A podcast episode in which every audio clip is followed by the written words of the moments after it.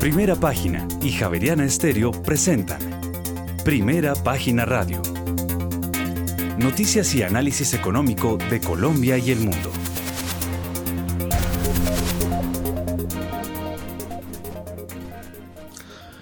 Muy buenos días, son las 6 de la mañana y dos minutos. Les damos la bienvenida a una nueva emisión de Primera Página Radio. En este viernes 18 de noviembre del año 2022 tendremos todas las noticias y el análisis económico de Bogotá, Colombia y el mundo hasta pasadas las 8 de la mañana. Bajo la dirección de Héctor Hernández y Héctor Mario Rodríguez, hoy presentamos la plenaria de la Cámara, al igual que el Senado este miércoles, aprobó la conciliación de la reforma tributaria que apunta a recaudar cerca de 20 billones de pesos en 2023 y 23 billones em, de pesos en 2026. Y como proporción del PIB, el recaudo de la tributaria pasará de 1,32 en 2023 a 1,18% en 2026 y el aporte del sector minero energético de 0,75 a 0,17%. Y por su parte, el ministro de Hacienda, José Antonio Campo, señala que la reforma pensional todavía no ha sido debatida ampliamente en el gobierno y asegura que Fitch solo decidirá sobre la nota de Colombia hasta el próximo año. Y además eh, el ministro no descarta que la Junta del Banco de la República vuelva a discutir la posibilidad de intervenir el mercado cambiario, pero dice que la reforma tributaria debe eliminar toda incertidumbre. Además señaló y anticipa que la meta de inflación del Banco Central para el próximo año estaría en torno al 7% y aseguró que la tasa de interés real ya es bastante alta. Y en otras noticias, en octubre la deuda bruta del Gobierno Nacional Central de Colombia subió al 62,4% ciento del Producto Interno Bruto, nivel más alto del año, desde el 60,3% del PIB de septiembre. Y por su parte, la Junta del Grupo Argos decidió que la compañía no participará en la oferta pública de adquisición por las acciones del Grupo Nutresa. Tendremos estas y otras noticias hoy en primera página radio 6 de la mañana y 4 minutos. Les damos la bienvenida.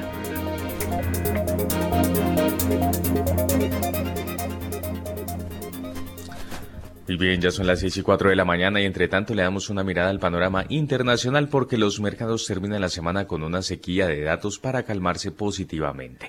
Viene la penúltima semana de trading completa del año, pues el del 13 al 15 de diciembre se verán la inflación de noviembre en Estados Unidos, la reunión de la Fed y las proyecciones de diagrama de puntos, así como la reunión del Banco Central Europeo. Sin grandes datos macro cruciales en la agenda, una vez más las preocupaciones de los inversores se centran en los mensajes más recientes de la Fed, enfriando las expectativas de un giro en su política monetaria y en el temor que genera el aumento de positivos por COVID en China. Una vez más las preocupaciones de los inversores se centran en los mensajes más recientes de la Fed, enfriando las expectativas de un giro en su política monetaria y en el temor que genera el aumento de positivos por COVID en China. Sobre este último apartado, la jornada de hoy eleva la alerta sobre una posible cuarentena en el núcleo clave de actividad económica como es Guangzhou y los propios analistas reconocen que los planes de reapertura de las autoridades de Pekín, uno de los estímulos en las subidas recientes de los mercados, podrían eh, sufrir un retraso considerable. En sesiones anteriores los analistas habían diluido las opciones de que los tipos de interés en Estados Unidos tocaran techo por debajo del 5%. Uno de los miembros más duros de la Fed, James Bullard, insinuó que podrían ser necesarios niveles del 5 al 7% para contener la inflación.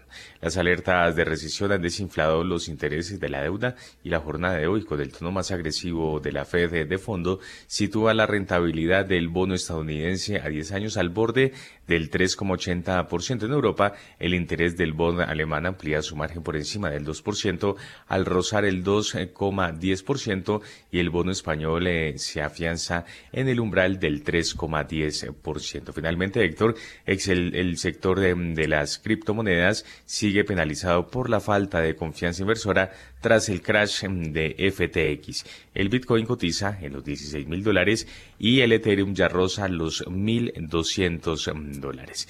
Ya tenemos eh, las 6 de la mañana y 6 minutos y hasta ahora saludamos y le damos la bienvenida a Daniel Escobar, uno de nuestros analistas invitados que hasta ahora se suma a esta emisión en donde, Daniel, tenemos unas expectativas muy importantes en relación con lo que va a ser este cierre de año por parte de los eh, datos que se ven a conocer en Estados Unidos y el actuar de la Fed y, por supuesto, Banco Central Europeo sin quitar a China del radar. Muy buenos días, Juan Sebastián. buenos días eh, a todos los miembros del equipo de trabajo de Primera Página Radio y a los oyentes, como siempre, muy especialmente. Eh, Juan Sebastián, eh, iniciaste con el programa hablando de muchas, muchos elementos que son realmente importantes para el planteamiento de inversiones en los próximos meses. Hablaste muchas cosas de Colombia, hablaste del tema de, de los Estados Unidos y de cómo en teoría cerraría este año. Nos vamos a concentrar inicialmente en esto último, en esa parte internacional y luego pues vamos a dar vamos a, hablar de, los otros elementos que mencionó pues, el ministro de Hacienda y de la posibilidad de ese tema de, intervención o no del mercado cambiario. Pues bien, con respecto a la parte internacional, y, y, también los he venido escuchando esta semana, Juan Sebastián, creo que lo importante acá es tratar de no dejarse desviar de como esa euforia a veces de mercado, eh, que se detonó, que se disparó con el dato de inflación en los Estados Unidos ya de la semana pasada, donde hubo una muy buena sorpresa, la inflación descendió más rápido del anticipado, pero donde vimos titulares que trataban de mencionar que eh, pues esto podría cambiar la postura de la Fed. Y lo que hemos escuchado luego de ese dato de inflación por parte de casi todos los miembros de la entidad, por no decir todos, es que ellos continúan con su plan de hacer ajustes a la política monetaria, que tal vez lo más que podrían hacer con base en esos datos de inflación, que se va a recibir otro en el mes de diciembre antes de que se reúnan, es moderar la velocidad de las alzas, pero que en ningún momento ellos han contemplado la posibilidad de dejar de incrementar la tasa de interés. Creo que ese es el principal mensaje eh, que hemos obtenido durante esta semana y pues el día de ayer y antier leíamos también en prensa que era pues, que porque la Fed va a continuar a subir, subir, subiendo la tasa de interés, que las acciones estaban cayendo. Yo creo que aquí hay que ser eh, muy cuidadosos en ese lado. La Fed nunca dijo que no iba a continuar incrementando la tasa de interés. Creo que eso no es información nueva, y más bien lo que estamos viendo en el mercado es como un reajuste luego de una euforia que tuvimos la semana pasada eh, por ese dato inflacionario. Muy bien, 6 de la mañana y 9 minutos. Hasta ahora revisamos cómo anda el petróleo justamente porque se dirige a una segunda caída semanal a medida que pesan las preocupaciones sobre la demanda china, cuyas fuentes eh, dicen que busca frenar las importaciones de crudo de algunos exportadores, ha visto un aumento de los casos de COVID-19, mientras que las esperanzas de moderación de las agresivas subidas de los tipos de Estados Unidos se han visto mermadas por los comentarios de algunos funcionarios de la Fed esta semana. En ese momento, Héctor, el petróleo de referencia Brent llega a los 89 dólares con 47 centavos el barril, pierde 0,35%, mientras que el WTI desciende 0,12% y se cotiza en 81 dólares con 54 centavos el barril. Son las 6 de la mañana y 10 minutos. Mm, bueno, vemos que el petróleo, eh, según sus datos, está rompiendo esa, ese soporte de los 90 dólares el barril, ¿no? Según los datos que usted nos está contando aquí. Em, vamos a, a, preguntarle de una vez a Julio César Herrera, que ya está conectado con nosotros. Mm, bueno, ¿esto para dónde va? ¿Va más, va, va más para abajo o será que regresamos hacia los 100? Buenos días, Julio César. Buenos días, Héctor. Buenos días a la mesa de trabajo, los analistas y los apreciados oyentes. Héctor, esta semana no vamos a cerrar como hemos pensado de que íbamos a los 100 dólares por barril, eh, calidad Brent, y las razones es, eh, hay tres elementos jugando que cambiaron el panorama exactamente desde ayer y antier, y creo que Daniel mencionó uno. El tema de la Fed, que pues se creía que iba a parar en sus tasas, incremento de las tasas de interés, pues jugó ahí una pasada que interpretaron los banqueros y por ende los traders y una reventa de posiciones eh, ayer y esta madrugada muy alta, porque se ve que sí va a haber incremento de tasas de interés. Eh, como Daniel lo dijo y como ha mencionado, había una teoría de que no iba a haber más incremento de tasas de interés. A esta altura, eh, los Estados Unidos está viendo de que eh, antes, de pronto, fin de año puede haber ese incremento a principios de año y eso va a afectar eh, la demanda. Entonces se hizo una revisión de demanda 2023, a pesar de que pues, se ve que se va a tener un invierno bien, un invierno bien fuerte. Se entrega un 2023 donde han ajustado bancos JP Morgan y otros las proyecciones de demanda de crudo. Hecho subsecuente es que pues posiciones futuras, eh, a raíz de eso, varios traders salieron a venderlas y hubo una reventa el día de ayer. El elemento número dos es que se miraron datos de despacho de cargamentos de crudo de Houston a Singapur y hay menos que los que hubo en el último mes, diciendo, bueno, ¿qué está pasando? Hay una revisión del mercado y sí se ha parado las compras, o sea, ha, reducido las compras eh, en esa parte asiática. Y salió como tercer elemento datos de China y eh, al tener los datos de China se ve una reducción en demanda de China. Eh, es leve, unos 500 mil barriles en el mes de enero, pero pues es suficiente pues para hacer que eh, el primer refinador del mundo, que China, eh, eh, pues empiece y haga generar este movimiento y de ahí que el Bren baja a, los 90 y queda por debajo, que ese evento que no pasaba, es la primera vez que pasa en seis semanas. Entonces, Héctor, no, no vamos a cerrar a la baja, volveríamos hacia el 90 eh, pero eso es lo que tiene el mercado. el tema central de esto es eh, cómo estamos viendo eh, enero y, la demanda. Y pues ya hay temores y se habla de una recesión mild, mild quiere decir leve, y que de serla así, el consumidor va a proteger su bolsillo un poco y la demanda entrando el año entrante por todos estos temores que hay en varias economías se va a debilitar un poco. Y eso es lo que está ocurriendo eh, y nos llevó a caernos por debajo de los 90 dólares por barril. Muy bien, son las 6 eh, de la mañana y 14 minutos a las 6 y 14. Eh, nos vamos de una vez con las bolsas del mundo. Sí, señor, y antes una recomendación porque Pay es una alternativa de inversión inmobiliaria con horizonte de largo plazo. Conozca más sobre la inversión en Pay en la página web www.pay.com.co 6 y 14. En primera página radio, las bolsas del mundo. Las bolsas de Asia bajaron ante la preocupación de que la Fed siga acometiendo subidas de tipos de interés, las pérdidas en Wall Street, así como las crecientes tensiones geopolíticas en la región y Europa, y el renovado temor a una recesión si el Banco Central estadounidense opta por mantener la agresividad en su subida de tipos tras unos indicadores inesperados, como ha insinuado, impactaron los mercados de la región.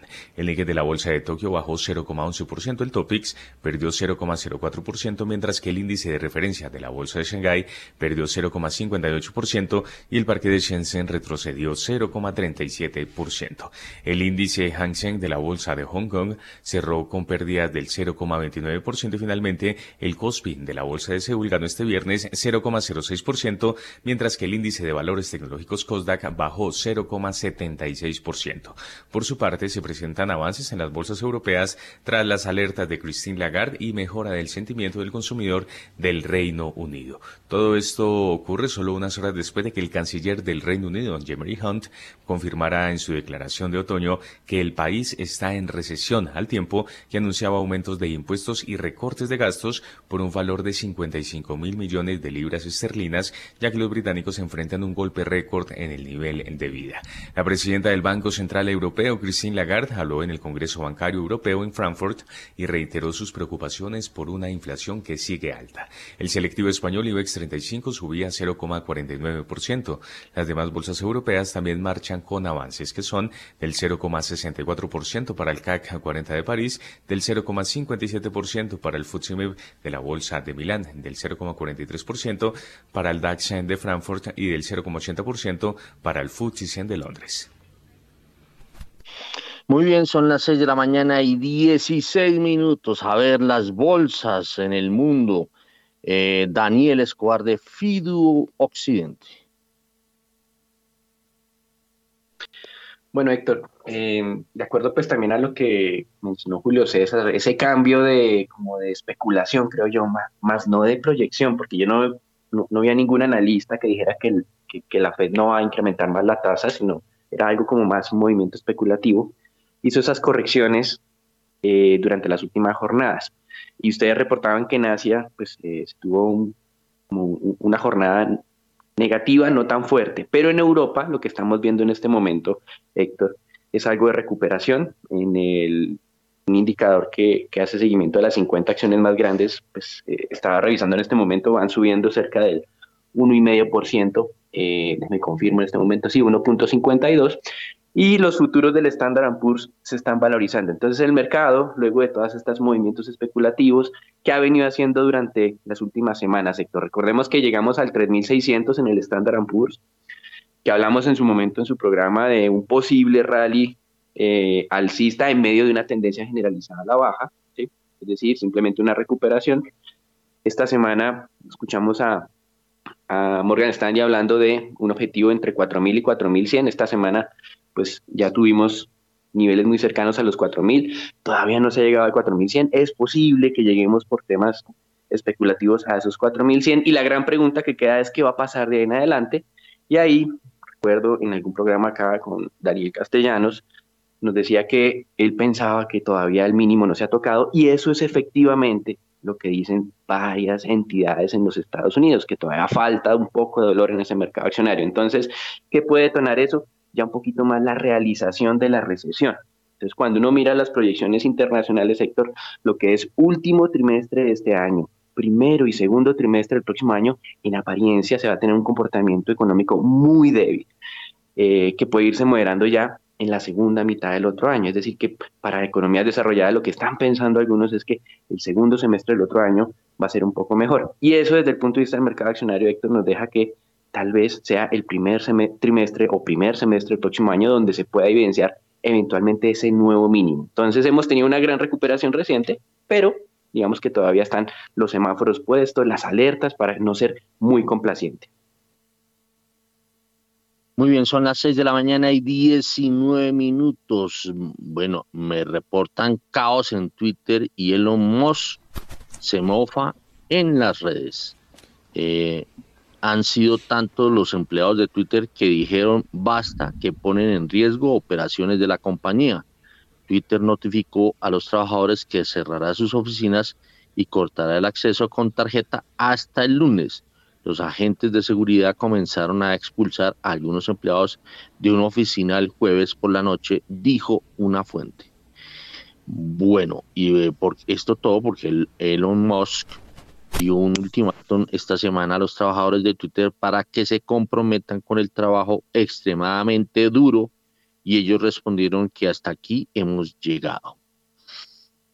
Dura la cosa. A ver, José Miguel Santa María, muy buenos días. A ver, vemos lo de Twitter y, y peguémosle una ojeada al comportamiento, a este remate, remate de semana y muy pronto va a ser remate de la jornada porque ya se aproxima el Día de Acción de Gracias eh, y eso va a ser eh, va a ser el fin de último tramo eh, de operaciones serio de las bolsas.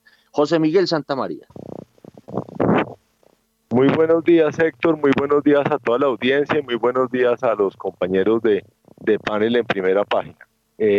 no, pues lo que vemos en Twitter básicamente es una lucha de poder donde llegó una persona nueva a, controlar la compañía y una persona con un modelo de operación distinto y a cambiar el funcionamiento de la compañía ya ha generado unos temas complejos en términos de, de manejo y de y de, de salida de personas de la compañía. Yo creo que esto es un tema que va a dar de hablar durante un tiempo más, pero al final yo creo que todo va a salir adelante. Lo que es un hecho es que Twitter hoy en día ha tenido un muchísimo mayor movimiento y un muchísimo y una entrada muy de nuevas personas a la plataforma. Entonces, pues este señor Elon Musk, lo que uno siente ahí es que donde entra le va bien. Entonces vamos a ver en qué termina todo este juego de Twitter. Sobre el tema de, de las bolsas en el mundo, pues lo que vemos eran lo que, lo que decían los anteriores analistas, es que independientemente que la inflación en los Estados Unidos haya cedido un poco, no implica que esta subida de tasas vaya a terminar y por ende pues va a seguir habiendo una presión sobre los índices accionarios durante un tiempo adicional hasta que lleguemos a ese techo de las tasas de interés. Muy bien, son las 6 de la mañana y 22 minutos. A esta hora nos vamos con las bolsas latinoamericanas. Las bolsas latinoamericanas en primera página radio. 6 y 22 y Wall Street cerró ayer en rojo y el Dow Jones de Industriales se restó un leve 0,02% cuando los inversores comienzan a descartar la idea de una desaceleración en los aumentos de las tasas de interés por parte de la Reserva Federal. El índice tecnológico Nasdaq mostró un descenso del 0,35%, mientras que el Standard Poor's 500 cayó 0,31%. El índice mm, Standard Poor's Merval de la Bolsa de Comercio de Buenos Aires cerró con una subida del 0,75%. El índice Ibovespa de la Bolsa de Valores de Sao Paulo cerró con una caída del 1,57%. Además, el índice de precios y cotizaciones de la Bolsa Mexicana de Valores registró un descenso del 0,36%. El índice MSCI Colcap de la Bolsa de Valores de Colombia se recuperó 0,58%. Además, el índice IPSA de la Bolsa de Santiago de Chile se devolvió 1,11% y finalmente el índice Standard Poor's de la Bolsa de Valores de Lima perdió 1,20 Latinoamérica, a ver, em, Daniel Escobar de FIDU Occidente. Pues Héctor, ayer Latinoamérica predominantemente en rojo, menos el tema de Argentina. Y yo creo que para los oyentes es importante como, explicar un tema que a veces ocurre con estos mercados donde tenemos niveles de inflación muy altos. Me acuerdo en la época iniciada el tema del chavismo en Venezuela, uno miraba a veces los mercados, unos años que eran negativos para la mayoría de, bolsas y uno veía el, mercado venezolano 100% positivo. Entonces eso nos puede a veces llevar a una conclusión equivocada, decir que ese mercado le ha ido bien. Uno tiene que ver mucho los temas inflacionarios. Acabo de revisar el tema de Argentina nos dice 73% de valorización de las acciones durante el último año. ¿Cuál es el componente que hay que meterle a ese tipo de análisis a veces, Héctor? El tema de la inflación. Un país que tiene una inflación del 90%, eh, si su mercado accionario no se, valora, no se valoriza en esa moneda del 90%, pues ya está perdiendo. Y eso es lo que le pasa a Argentina hoy. Eso era lo que pasaba en Venezuela cuando uno veía el mercado accionario subiendo el 100, pero una inflación del 1000%, algo así. yo creo que eh, cuando uno escucha a Juan Sebastián hablando de Argentina y de todos los países de América Latina, también uno tiene que saber que detrás hay un componente inflacionario que a veces distorsiona esas conclusiones. Y ayer, volviendo al tema de América Latina, y si quitémonos Argentina de encima, movimientos que en su mayoría son negativos, muy en ese tono internacional de volver a, tomar esas conclusiones de Bullard que hay que seguir subiendo la tasa a niveles del 5, 5.25 cuando hoy estamos al 4 y cuando las tasas de interés han tenido un rally importante durante las últimas semanas que sospechamos no puede ser o no sería sostenible. Unas tasas de tesoros a 10 años que están al 3,80 o 3,79, cuando la tasa de la Fed va a llegar al 5 y todavía no ha llegado allá, creo que es un, como algo todavía de, de, alerta o de semáforo en rojo, como dijimos previamente, para ser excesivamente complaciente con ese buen comportamiento de las últimas jornadas. Yo creo que hay que ser todavía cauteloso de aquí en adelante. El rally el mercado accionario ya se dio, en nuestro concepto. Eh, y hay que otra vez, como, como dice eh, mi jefe, recoger velas, Héctor, y, ser muy cauteloso. A ver, José Miguel Santamaría, el vecindario. Pues se me hace muy interesante ese análisis de, de la inflación que acabaron de dar, porque obviamente eso tiene todo el sentido del mundo. Una inflación alta y un mercado accionario cayendo, pues es un doble combo lo que dicen, ¿no? Entonces, por eso uno puede ver que lo de Argentina se me hace interesante ese, esa conceptualización que hicieron. Sobre el resto de Latinoamérica, pues es lo mismo, es que acá tal vez el único país que, que ya tiene un poquito más de tranquilidad sobre el tema inflacionario es Brasil. El resto, todos los demás países, pues seguimos con unos problemas inflacionarios complejos y vamos a necesitar más subidas de tasa. Pues en el caso colombiano, muchísimas más, porque acá te viene un tema muy complejo el año entrante, porque vamos a tener adicionalmente este aumento del salario mínimo que, que yo pienso va a ser eh, un, un, impulsor de la inflación para el año entrante muy grande. Entonces, eh, yo pienso que no es el momento hoy en día todavía de invertir en acciones en Latinoamérica, como no es el momento de invertir en acciones en Colombia. Muy bien, son las 6 eh, de la mañana y 27 minutos. A ver, Julio César Herrera, ¿cómo está viendo el tema petrolero acá en el vecindario? Ya eh, muy cerca, cerquita a la terminación del mes, del decimoprimer mes de 2022. Julio César. Héctor, eh, Latinoamérica, estoy viendo pues algo interesante, hablaron de Argentina, quiero hablar de Argentina y su compañía nacional IPF. Eh, ellos pues han venido con algunas pérdidas, reportaron, perdón, eh, unas utilidades netas en el tercer cuarto bastante buenas, año 678 millones de dólares. se empiezan a ver altos niveles de eh, producción y con estos precios, pues eso fue lo que llevó a IPF a tener utilidades que pues resaltan con respecto al año anterior y los años anteriores. Eh, los eh, ingresos incrementaron en 5.18 billones de dólares en este trimestre. eso es 43% incremento con el mismo periodo del año pasado. ellos pues les ha ido muy bien y hay dos componentes, el incremento de los precios del gas oil y, el gas natural.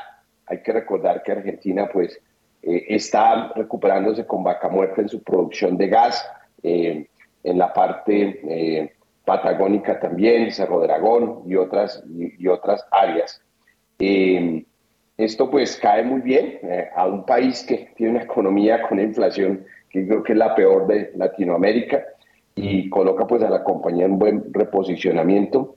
También hablaron de que en marzo eh, vuelven a reiniciar las operaciones de ese eh, gasoducto ese, que se llama el Trasandien, eh, que no ha funcionado desde el 2006. se hicieron unas reparaciones y ese oleoducto tiene el potencial de mover unos 100 mil barriles de crudo a Chile.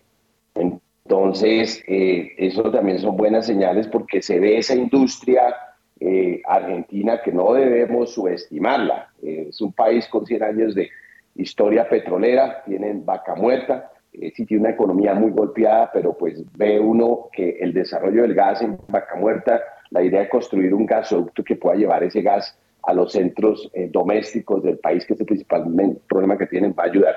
Brasil muy pujante, eh, con sus desarrollos eh, de petróleo.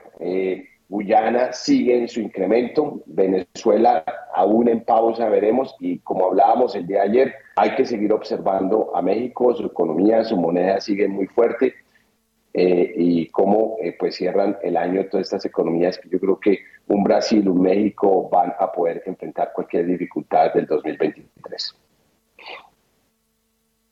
Bueno, son las 6 de la mañana y 30 minutos. Vámonos con las referencias de la jornada. En primera página radio, las claves de la jornada. Y arrancamos en Europa porque allí se destacan el desempleo en Francia, la cuenta corriente de Portugal y las ventas minoristas en el Reino Unido. Hablará también Joachim Nagel, quien es el presidente del Bundesbank alemán. La confianza de los consumidores británicos subió este miércoles, pero se man este mes mejor, pero se mantuvo cerca de los niveles más bajos registrados, ya que la creciente inflación y el temor a la recesión hacen improbable una mejora sostenida, según la empresa de estudios de mercado GFK. El Banco Central Europeo iniciará este viernes la mayor retirada de efectivo del sistema sistema bancario de la zona euro de su historia al dar a los bancos una primera oportunidad para de reembolsar cientos de miles de millones de euros en préstamos del Banco Central Europeo. Y en estos precisos momentos en la zona euro la presidenta del Banco Central Europeo da una comparecencia para, en la que habla de los últimos cambios inflacionarios de la Unión Europea y de las provocaciones que han surgido estas semanas con el supuesto ataque ruso hacia los territorios polacos. Y por su parte en Estados Unidos se conocerán las ventas de viviendas de segunda mano y el número de plataformas petrolíferas por parte de Baker Hughes. Muy bien, son las 6 de la mañana y 31 minutos. A ver eh, rápidamente, Daniel Escobar, ¿qué lo emociona en materia de datos para el mercado hoy? Pues Héctor, hoy mm, no mucho, ni siquiera las declaraciones de Christine Lagarde me emocionan mucho, pero creo que usted me confirmará si tiene esta, este dato, creo que hoy sale la canasta del Colcap, creo que eso podría ser algo interesante. Luego de toda esa especulación que surgió eh, por la exclusión de Ecopetrol del MSCI Colombia, yo creo que aquí la conclusión de hoy es que Ecopetrol, espero, no va a salir del Colcap, creo que eso es lo primero pero de todas maneras el 30 de noviembre sí se pueden presentar flujos. Yo creo que yo estaría concentrado en hoy en esa parte de la canasta del Colcap, Muy bien, son las 6 de la mañana y 32 minutos. A esta hora tenemos un invitado. Se trata de Francisco Lloreda. Eh, él es el presidente de la Asociación Colombiana de Petróleo y Gas y eh, viene estando al frente de una gran cumbre que por esta época del año se lleva a cabo eh, en Ágora, en, ahí en, Corferias. Eh, es un, es un super evento eh, en donde pues se ventilan pues todos los problemas que tienen que ver con estos sectores y que pues obviamente son claves para el desarrollo del país. Doctor Francisco Lloreda, muy buenos días. Buenos días, es un gusto estar con ustedes. Bueno, pues eh, ya queda el último día de la cumbre que arrancó muy juiciosa el miércoles y queda la jornada de hoy. Eh, por ahora, ¿cuál es el balance? Uno, uno siempre trata de interpretar los eventos. ¿Cuál es su interpretación a hoy? Lo primero, creo que la cumbre ha sido un escenario para eh, dialogar, eh, intercambiar puntos de vista sobre la situación eh, no solo de la industria, sino de esta en el marco del cambio climático, dado además que coincide con la última semana de la reunión de la COP27 en Egipto. Entonces creo que eso ha sido provechoso. lo segundo, eh, me queda claro al escuchar los distintos expositores y panelistas que tiene todo el sentido para Colombia continuar con una industria del petróleo y gas fuerte, sólida, no solo por razones de autosuficiencia en materia energética y para proteger a mediano plazo el bolsillo de los colombianos y ver cómo logramos sacar a muchos de la pobreza, sino en razón de el aporte fiscal y de legalidad que hace la industria. Eso creo que es, evidente. Y lo tercero, que no es incompatible ni puede entenderse como incompatible que Colombia avance en unas acciones de transición energética al tiempo de continuar produciendo y en lo posible eh, exportando no solo petróleo sino gas. Entonces yo diría que esas son algunas de las eh, reflexiones iniciales que empiezo a identificar. Bueno, yo, yo estuve ahí en el día miércoles, ayer no alcancé a pasar, pero a veces uno mm, eh, siente que pues la ministra de Minas fue allá, habló y se fue. Y después de ahí en adelante uno empieza a mirar todos los expositores y eran, todos tenían el, común denominador que usted estaba planteando. Ahí no faltó como una posibilidad de que hubiese que al menos el gobierno se quedase a escucharlos, porque pues eh, van y echan el cuento y se van, pues no, no hay como esa, como esa receptividad de, de los planteamientos, todos muy importantes. A ver, es cierto que la ministra instaló la cumbre y tuvo que eh, partir porque tenía un debate de control político en el Congreso de la República, pero en el evento de manera permanente han estado eh, funcionarios del Ministerio de Minas y Energía y otras entidades de gobierno. Pero no solo eso, sino que en el día de ayer, por ejemplo, que tuvimos la oportunidad de discutir temas como el tema laboral, el tema de derechos humanos, estos relacionados con la industria. Eh, contamos con altos funcionarios y viceministros del gobierno y ayer una, eh, una conferencia muy interesante seguida de un diálogo con el director nacional de planeación, en el que el director nacional de planeación dijo de una manera muy franca, muy sincera, que ni él ni Planeación Nacional podrían determinar cuánto tiempo tardaría para un país como Colombia hacer una transición energética. Esto a mí me pareció eh, de la mayor importancia porque se aparta del discurso a veces predominante de que una transición se puede hacer en cuatro, ocho, doce años. Es complejo y es complejo porque no solo es avanzar en, la generación de eh, energías limpias, lo cual Colombia lo está haciendo en general muy bien, sino ver cómo logramos eh, una transformación del parque automotor que toma tiempo y es costoso, sino también cómo logramos diversificar las exportaciones, ir sustituyendo poco a poco los ingresos que la industria le aporta a la nación en las regiones. Y eso no es cuestión de días, eso es cuestión de décadas. Entonces, lo anterior para indicar que hemos contado con la presencia de funcionarios, de directivos, y no tengo la menor duda de que el gobierno nacional está atento a lo que en la cumbre se está discutiendo. Oiga, en eso usted tiene, me está haciendo caer en cuenta eh, eh, eso que usted me comenta. Yo, yo terminé almorzando con un grupo como de ocho funcionarios del Ministerio de Minas. Eh, en eso tiene toda la razón.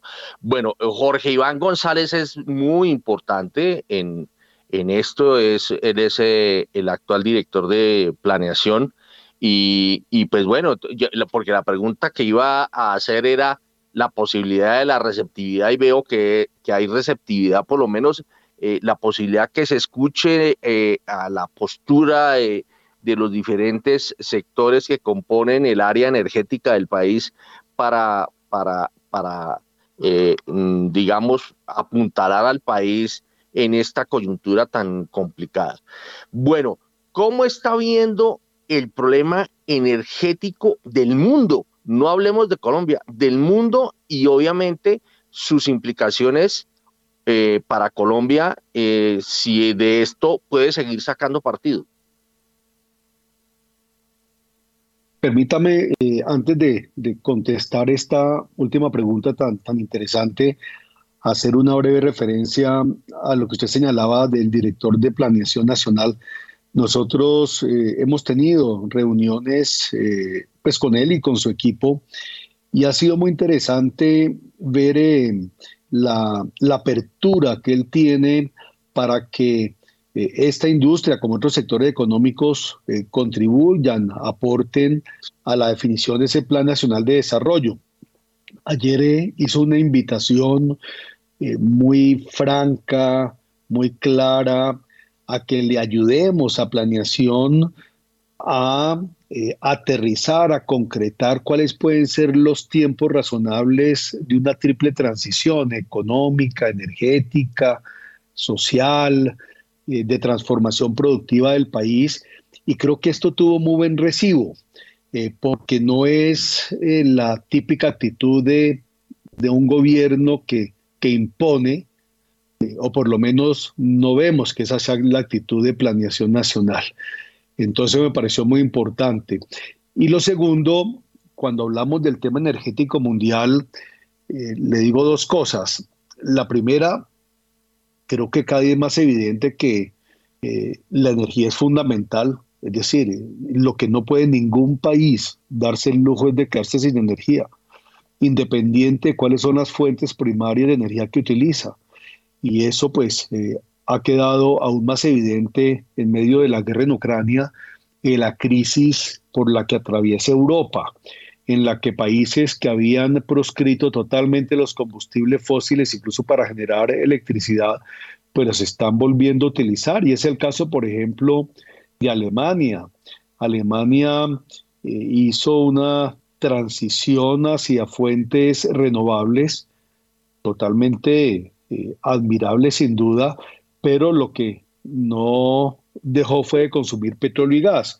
Y lo que hizo fue que le terminó dependiendo del petróleo y el gas ruso sin ninguna necesidad y pues está viendo una situación muy difícil. En este momento Alemania pues ha vuelto a encender sus plantas de generación de electricidad a base de carbón. Eh, por otro lado, pues también eh, hay una discusión sobre si eh, levantan la provisión al fracking, sobre este último punto igual en el Reino Unido, repito, porque lo que un país no puede es darse el lujo de quedarse sin energía, porque eso pues, es decir, el, el mundo funciona con energía y querámoslo o no, el 80% de la energía del mundo hoy día se genera con petróleo, con gas natural y con carbón. Y en el escenario más ambicioso del punto de vista ambiental al 2050, se estima que entre el 60 y el 70% de esa energía seguirá siendo eh, producida con estos combustibles. Entonces debemos ser muy realistas sin que eso signifique bajar la guardia en lo que podamos todos hacer, no solo para mitigar, sino para lograr ir adaptando al planeta a los efectos que se eh, indican se presentarán por el cambio climático. Muy bien, son las eh, 6 de la mañana y 43 minutos y nuestro especialista en materia petrolera, pues obviamente está que se pregunta. A ver, Julio César Herrera. Muy buenos días, doctor Lloreda. Es un gusto saludarle. Eh, soy también parte del, Foro Petrolero esta semana, estaban en un par de paneles. Eh, dos preguntas. Eh, habiendo estado en, esta industria en Colombia y fuera de Colombia y con el gremio por más de tres décadas, ¿cómo ve usted el ánimo de los profesionales de la geociencia, el, el, ambiente en que están? ¿Qué palabras cree que desde eh, ACP, ACIPED, Campetrol y diferentes instituciones, debemos darle a nuestros profesionales que han estado eh, trabajando y entregando sus vidas y, sus recursos a este país en un momento como estos, porque cuando uno pues eh, habla y está con ellos, sí se siente un tono diferente, una expectativa grande, y pues esta cumbre nos ha tomado en un momento pivotal. Esa es mi primera pregunta. Y la segunda es, en la cumbre, y estuve en algunos foros, eh, salieron conclusiones, doctor Lloreda, de la importancia de volver a, pegarnos de la academia, de, de, los fundamentales, porque una transición energética eh, requiere de ciencia, de tecnología. Uno mira el, ejemplo americano, el ejemplo europeo. Muchas compañías petroleras están volcándose sobre la academia, los laboratorios, los científicos, para encontrar las soluciones que ninguno las tenemos. Eh, ¿Cómo ve esa parte en Colombia? Gracias, doctor Lloreda. Muchas gracias, Julio. Además, por todo el aporte en estas discusiones. Varias reflexiones. La, primera, pues yo no soy ingeniero ni de petróleo, ni tampoco soy geólogo ni geofísico. Eh, yo soy un, abogado en continuo aprendizaje, pero quiero decirle algo, yo solo siento gran admiración y gratitud por todos los que trabajan en la industria independiente de la especialización de su profesión, porque pues durante 100 años te han aportado muchísimo a Colombia. Y eso me lleva al segundo punto.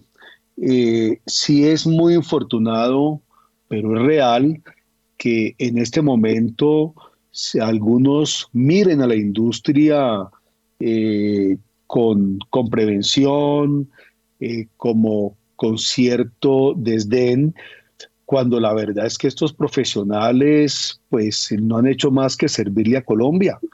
Eh, claramente pues están preocupados, es razonable que estén preocupados porque al tiempo en que hay funcionarios que indican que eh, la industria continúa, que se examina la necesidad de una exploración, por otro lado pues a diario o por lo menos cada semana se escucha al presidente de la República eh, dándole, dándole eh, por, lo, por lo menos patadas a la industria. Entonces es natural que, que, estén, que estén un poco desconcertados, pero esto me lleva a decirles lo siguiente, y es, yo tengo plena confianza en que los colombianos, los colombianos no van a permitir que, que esta industria se lastime, porque esta industria es clave para el país. Y ahí hay un gran desafío, por supuesto, desde el punto de vista pedagógico, pero tenemos que hacerlo. Y una última reflexión sobre el último punto que usted señaló. No tengo la menor duda, que la respuesta a muchas de las inquietudes está en la academia, está en la investigación. Fíjense lo siguiente, eh, este es el momento en el que no hay claridad sobre cuáles son las fuentes de energía que el mundo va a estar utilizando en 30 años. Y la razón por la cual seguimos, a partir de la fotografía que ya tomamos, vislumbrando un mundo tan dependiente de los combustibles fósiles es porque no vemos, no vemos ninguna fuente energética eh, disruptiva con capacidad de sustituir los combustibles fósiles. Quien diga lo contrario está mintiendo. Son muy importantes, por supuesto, la, eólica, la solar, la biomasa. Son, eh, hay una expectativa respecto de la posibilidad de desarrollar el hidrógeno para eh, tener unos motores de combustión a base de hidrógeno. Perfecto, pero estos no están desarrollados, estos últimos. Entonces necesitamos que en la academia, en la investigación, se desarrollen eh, una gran innovación para que eh, logremos, ojalá antes de lo que se, se vislumbra en principio, pues distintas opciones energéticas. Entonces es fundamental lo que usted está señalando. Óigame, doctor Lloreda, eh, hace poco acá en el programa planteamos eh, o revelamos que la inversión extranjera en eh, que llegó a Colombia durante octubre fue muy buena, más de mil millones de dólares en octubre. Un mes en donde el precio del dólar se pegó una disparada horrible y donde se veía que apenas se fueron 38 millones de dólares frente a mil millones, 38 millones de dólares por inversión extranjera de portafolios, es decir, por inversiones en TES o en acciones. Eh, y veíamos que el crecimiento de la inversión extranjera eh, directa estaba muy impulsado por el sector, por la inversión extranjera en petróleo y minería que crecía 77%. Eh, la primera pregunta es, eh, ¿qué es lo que sucede si, si la realidad de las cifras es completamente diferente al ambiente que, se plantea o a los comentarios que se hacen, eh, digamos, en, en, la economía? Y un segundo punto es la reforma tributaria y el impacto en el sector petrolero. Tiene usted toda la razón. Este ha sido un muy buen año en materia de inversión en la industria. Recordemos lo siguiente, nosotros pasamos de tener una inversión de 8 mil millones de dólares en el año 2013, alrededor de 2.500, máximo 3 mil millones el año pasado. Esa caída por distintas razones, entre ellas la crisis de precios de 2015, luego la pandemia, y para este año, el programa de inversión de las empresas eh, es un programa que supera los 4 mil millones de dólares, un incremento muy importante. Entonces, ¿qué es lo que está ocurriendo? Estamos viendo la ejecución de ese programa de inversión. Ahora, usted me pregunta si es compatible esa inversión tan importante con unos nubarrones como los que estamos aquí examinando. Ahí que encontramos, encontramos empresas que independiente de, la situación eh, política, pues en el marco de unos contratos, especialmente en materia de producción, pues continúan invirtiendo. De esos 4 mil millones, alrededor de 3 mil millones son, son pozos de producción, es decir, es producción, no exploración. Entonces, es de esperar que ellos busquen producir eh, lo máximo que puedan eh, en el corto plazo. Entonces, por eso no debe extrañar. Ahora, ¿qué vaya a suceder el próximo año y en los años venideros va a depender de cada empresa. Hay unos, por supuesto, que continuarán invirtiendo en producción. Eh, seguramente va a haber más inquietud en materia exploratoria, pero la invitación que nosotros le hemos hecho a todas las empresas es continuar creyendo, invirtiendo en Colombia, repito, porque pues confiamos en que, en que va a primar la razón y en que eh, Colombia eh, pues eh, no, no se va a pegar un tiro no en el pie, sino en la sien, destruyendo impunemente esta industria. Bueno, reforma tributaria. Innecesario el golpe de la reforma tributaria de la industria. Innecesario porque eh, uno, entendería unas cargas fiscales eh, superiores al 80% en países con una materialidad, como se conoce, o con un potencial gigantesco como Arabia Saudita, y así lo indican todos los análisis sobre la industria de tiempo atrás. Pero haber elevado la carga fiscal y que pasa de un 65 a un 85% absurdo, excesivo e innecesario. Eh, si a eso uno le suma eh, una, pues, aún incertidumbre por el futuro y la dinámica exploratoria en el país, si a eso uno le suma la aprobación de un tratado tan lesivo como el acuerdo de Escazú, que era innecesario e inconveniente.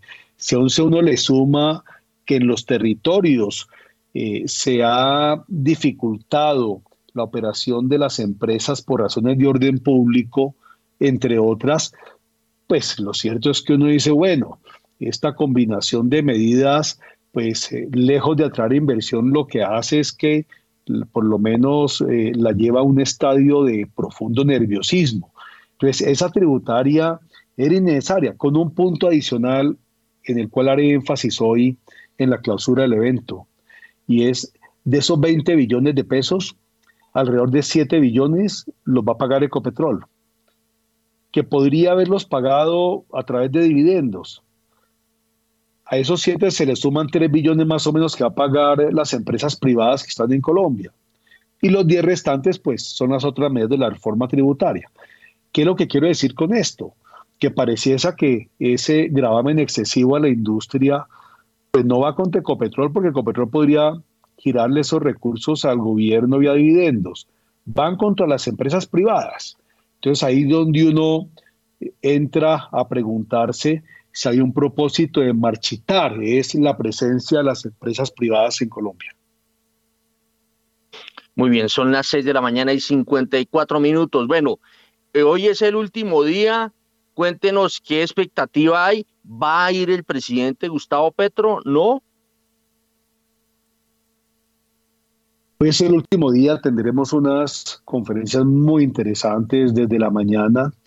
Eh, no solo sobre temas de carácter ambiental, sobre transición, también tendremos la oportunidad de escuchar al presidente de Ecopetrol, al doctor Felipe Bayón, al presidente del Congreso, el doctor Rey Barreras, eh, y en el acto de clausura eh, invitamos al presidente de la República. El presidente de la República, en un momento su participación estaba agendada, luego nos indicaron que no podría asistir y se le cursó una nueva invitación. Eh, no tengo claridad si nos va a lograr acompañar. Ojalá lo haga, porque esta es una industria clave para el país y es importante no solo escucharlo a él, aunque por supuesto que lo escuchamos permanentemente hablar de la industria, sino que él escuche a las empresas de un sector importante que aporta tanto a la economía, que representa más del 40% de las exportaciones y por ende de divisas, que genera 100.000 empleos directos e indirectos y en toda la cadena más de 500.000 empleos, que es clave en el desarrollo de muchísimas regiones. Entonces, pues, eh, ojalá la agenda se lo permita. Bueno, muy bien. Es Francisco Llorea, el presidente de la Asociación Colombiana de Petróleo y Gas. Muchas gracias por estar acá en, Primera Página Radio por los 91.9 de Javeriana Estéreo. Muchas gracias a ustedes, además porque ustedes tratan permanentemente estos y otros temas que son fundamentales para el país y lo hacen además de una manera eh, pues muy clara y también muy sencilla, sobre todo cuando hay temas que pueden eh, tender a ser tan especializados. Yo les agradezco mucho, de verdad porque el debate que se está dando en Colombia es fundamental y estábamos en mora de darlo, con todas sus aristas, sus visiones encontradas algunas, pero es fundamental que en Colombia discutamos ampliamente sobre la industria del petróleo y gas, su importancia, pero también cuáles son los aspectos que algunos consideran que no son positivos de la misma. Y todas las opiniones son bienvenidas, pero lo importante es que por lo menos esos temas estén eh, discutiéndose sobre la mesa. Muchas gracias por la invitación. No, a usted, doctor Lloreda. Son las 6 de la mañana y 56 minutos. Óigame, eh, a las 6 y 57 ya vámonos con la arqueología musical que se nos hizo tarde. Hoy es viernes, hoy es viernes.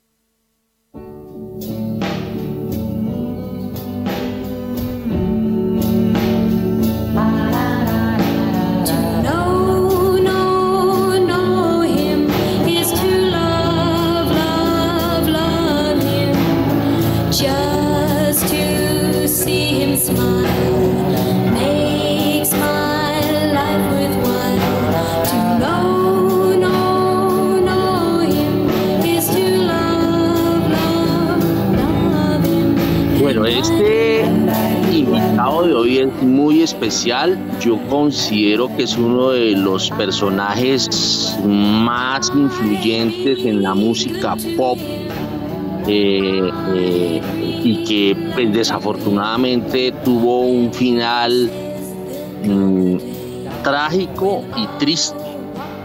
Eh, este grupo, el, el, tema que está sonando, que se llama Conocerlo es amarlo, eh, fue el primer número uno que logró él. Eh, este tema fue escrito por él. Se trata de Phil Spector. Eh, él lo sacó adelante este tema con una agrupación que tuvo en el año 58. Y de ese tema vamos con una composición que fue también número uno.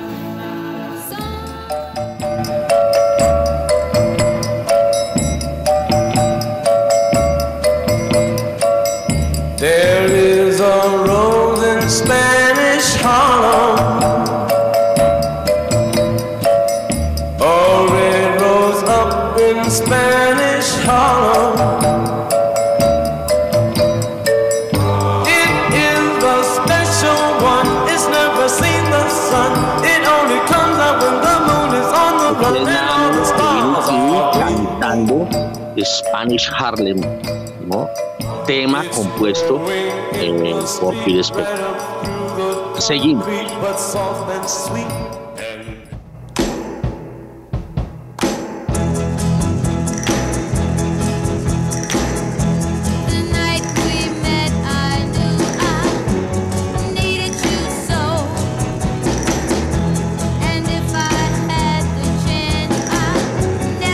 Las famosas Ronets y My Baby, que fue un número uno a comienzos de los 60 y fue uno de los grupos que adoptó eh, Phil Spector en el desarrollo musical de este grupo de tres chicas, una de ellas siendo Vero, eh, eh, una de las tantas esposas que tuvo son las 7 punto, vamos al corte comercial, no, sin comercial, perdón. Vamos al corte sin comercial de las 7 a las 7 y ya regresamos.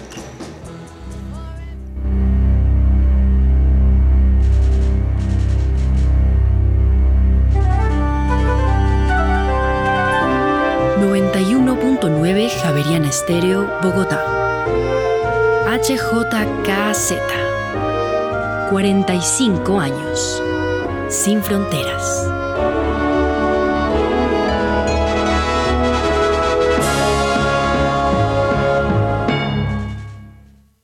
A las 7, o sigue siendo las 7, continuamos con Phil Specta y eh, nos vamos con otro gran tema de él, eh, Corrin Corrina.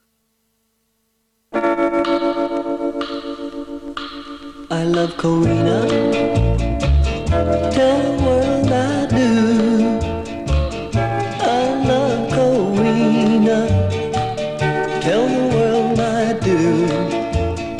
De ese Ray Patterson, Peterson, perdón, eh, que también fue un número uno a comienzos de los 60 en las listas norteamericanas.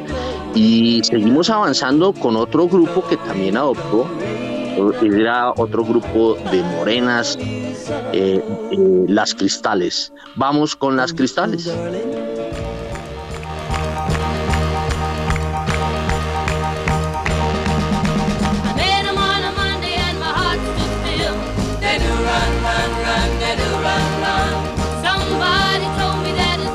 Fue el productor de, de, todos estos artistas que estamos escuchando, fue el productor. Este tema es eh, Dadu Ron Ron, que fue número 3, fue número 3, no alcanzó ya a ser el número, a ser número 1, pero eh, sonó muchísimo a comienzos de los años 60. Y avanzamos con un tema que ha sido de muchas películas. Close your eyes anymore when I kiss your lips. There's no tenderness like grief in your fingertips. You're trying hard not to show it. Se llama Has perdido ese sentimiento de amor. Este es un tema que hizo parte de la banda sonora de, de, Top Gun, la primera versión, que creo que vuelve a sonar en la segunda. No he visto la película, eh, la, la, película reciente que volvió a sacar Tom Cruise. Eh, y fue eh, un tema que volvió, fue número uno y tanto en Estados Unidos como en, en, en el Reino Unido y después volvió a las listas cuando salió este tema y estuvo en el top 10 de las más oídas en, en ese año, cuando salió Top Gun. Bueno, seguimos avanzando con un tema muy, pero muy movido.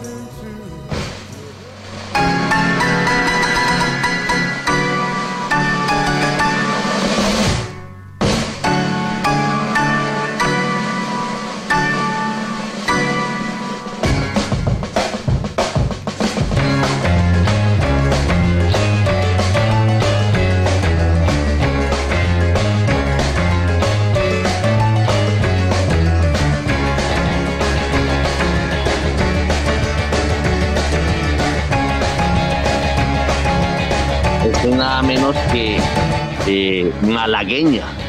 Eh, un tema, un tema que mm, es de la orquesta de Ali Hassan, comienzos de los 60. Y seguimos avanzando.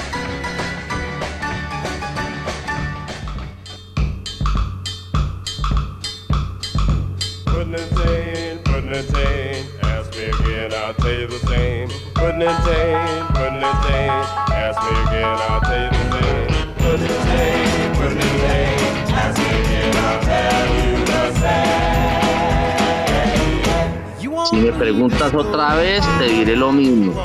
Eh, este es un, un, tema que fue por allá en el año 63, el número 43, pero dentro de los registros de Phil Spector aparece dentro de uno de los temas muy importantes de su carrera musical. Como pueden notar, la gran mayoría de los temas de Phil Spector son bastante movidos y bastante alegres. Eh, no muy de acuerdo con su personalidad. Vamos con el siguiente tema.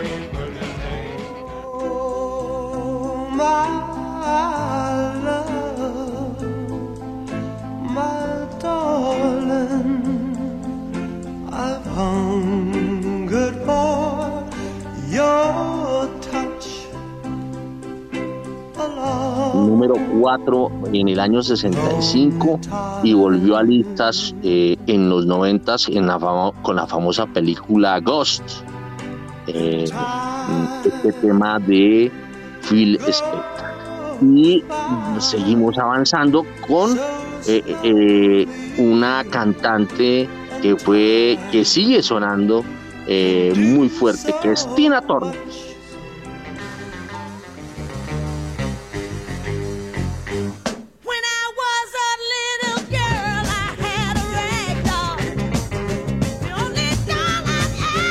Entonces, hay y Tina Turner. Eh, era el marido de Tina Turner. Mm, este, este tema es del año 66 y para Specta eh, debió haber sido número uno. Eh, quería mucho este tema, pero solo alcanzó el número 3. Y vamos con un tema bastante polémico.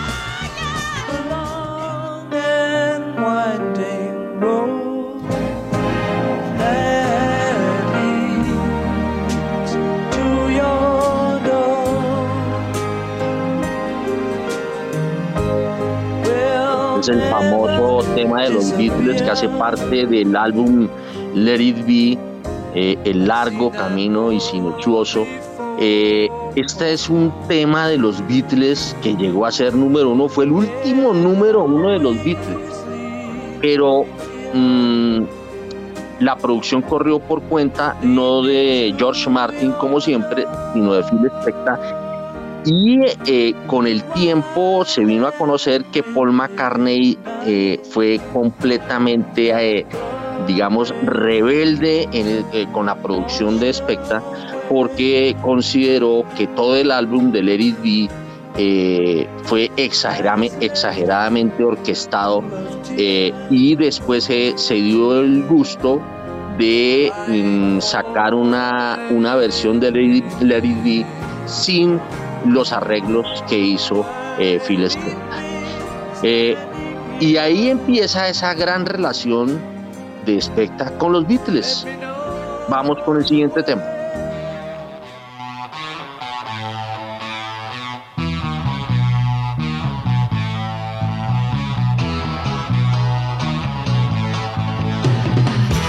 Gran relación con los Beatles, menos con McCartney.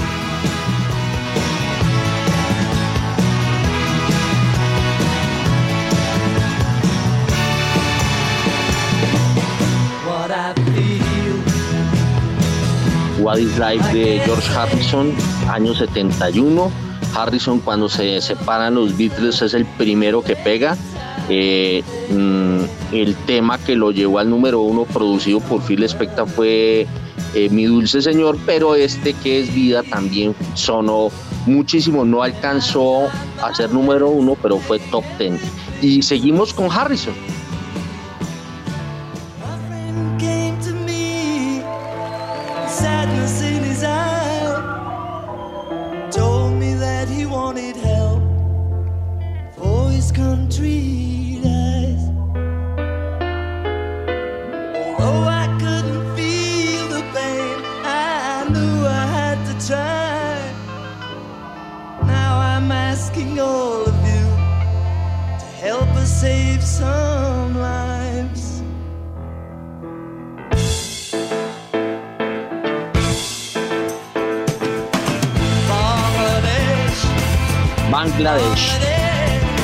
Eh, fue el productor del álbum de ese concierto por allá en el año 71, eh, liderado por eh, Harrison y Dylan, Bob Dylan, en el año 71, en noviembre del 71. fue, llegó a ser número 23.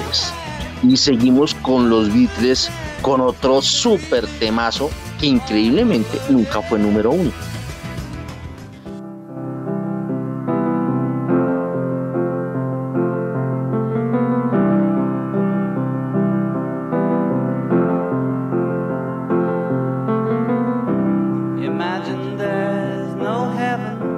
De John Lennon, que fue número 3 en el año 71.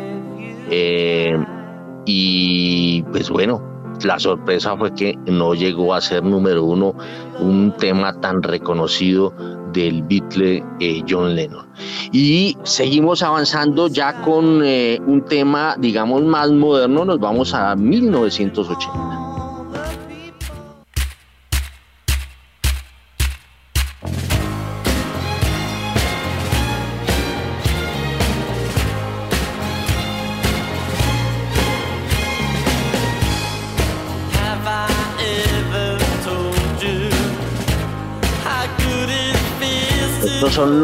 Ramones. Lograron colocar este disco en las listas de Estados Unidos entre el top 20 y en el Reino Unido en el top 8.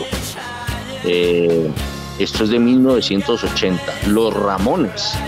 Y eh, seguimos con un tema ya de 2003, creo que fue el último gran éxito de Phil Spector.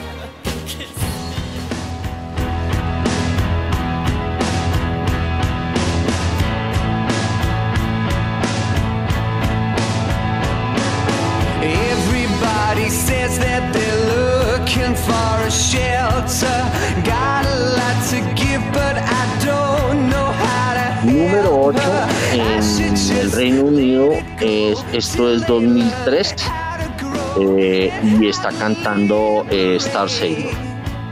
Y eh, nos devolvemos un poco a un tema de 1961, pero producido por Phil Spector y John Lennon en 1974.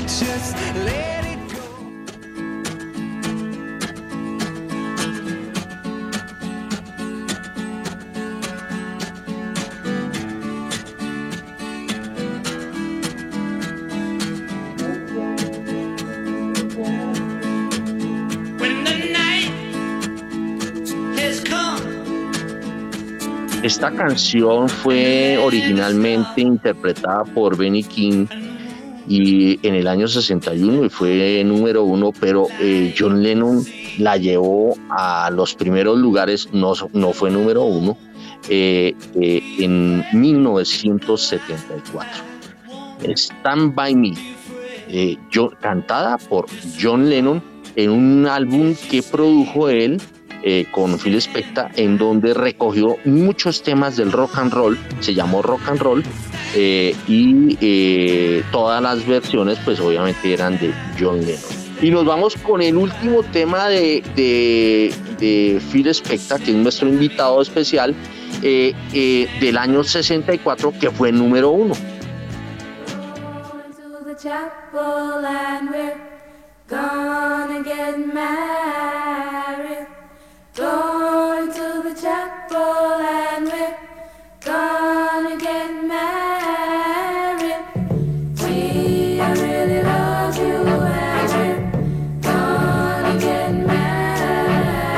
Chapel of Love de Dixie Cops, 1964, número uno en las listas.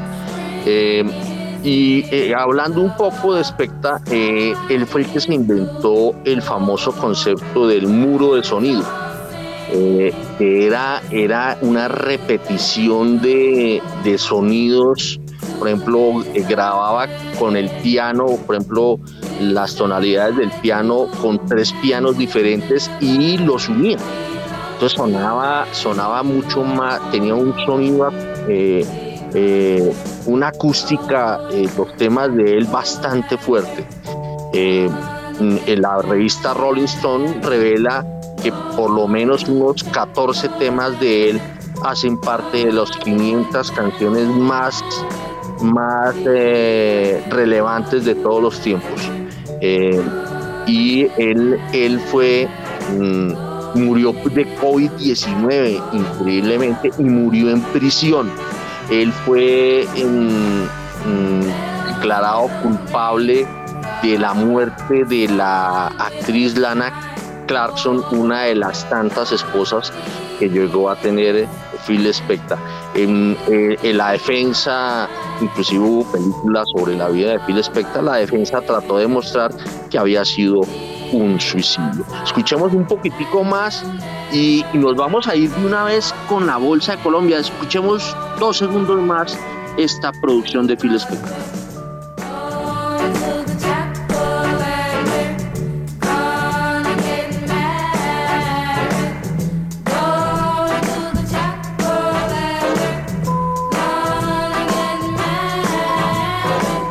Bolsa de Colombia, vámonos. Sí, señor, a las 7 de la mañana y 16 minutos, porque hoy es un buen momento para que empieces a conquistar el mercado global colombiano. Compra activos globales en pesos colombianos y diversifica tu portafolio de inversión. Conoce más en bbc.com.co 7 y 16. En primera página radio, las acciones de Colombia. Transacciones en la Bolsa de Valores de Colombia subieron 2,42% y la acción más valorizada fue la de Grupo Nutresa con un alza del 10,41%. Las negociaciones alcanzaron los 72.375 millones de pesos en la jornada de este jueves en un total de 8.522 operaciones. La acción de Grupo Nutresa fue la que más subió con un 10,41% y acumula una valorización del 81,88% en lo que va del año. Los títulos más negociados fueron Ecopetrol, con 27.029 millones de pesos, Preferencial Bancolombia con 2.500 millones de pesos y la acción ordinaria de Bancolombia con 9.926 millones de pesos.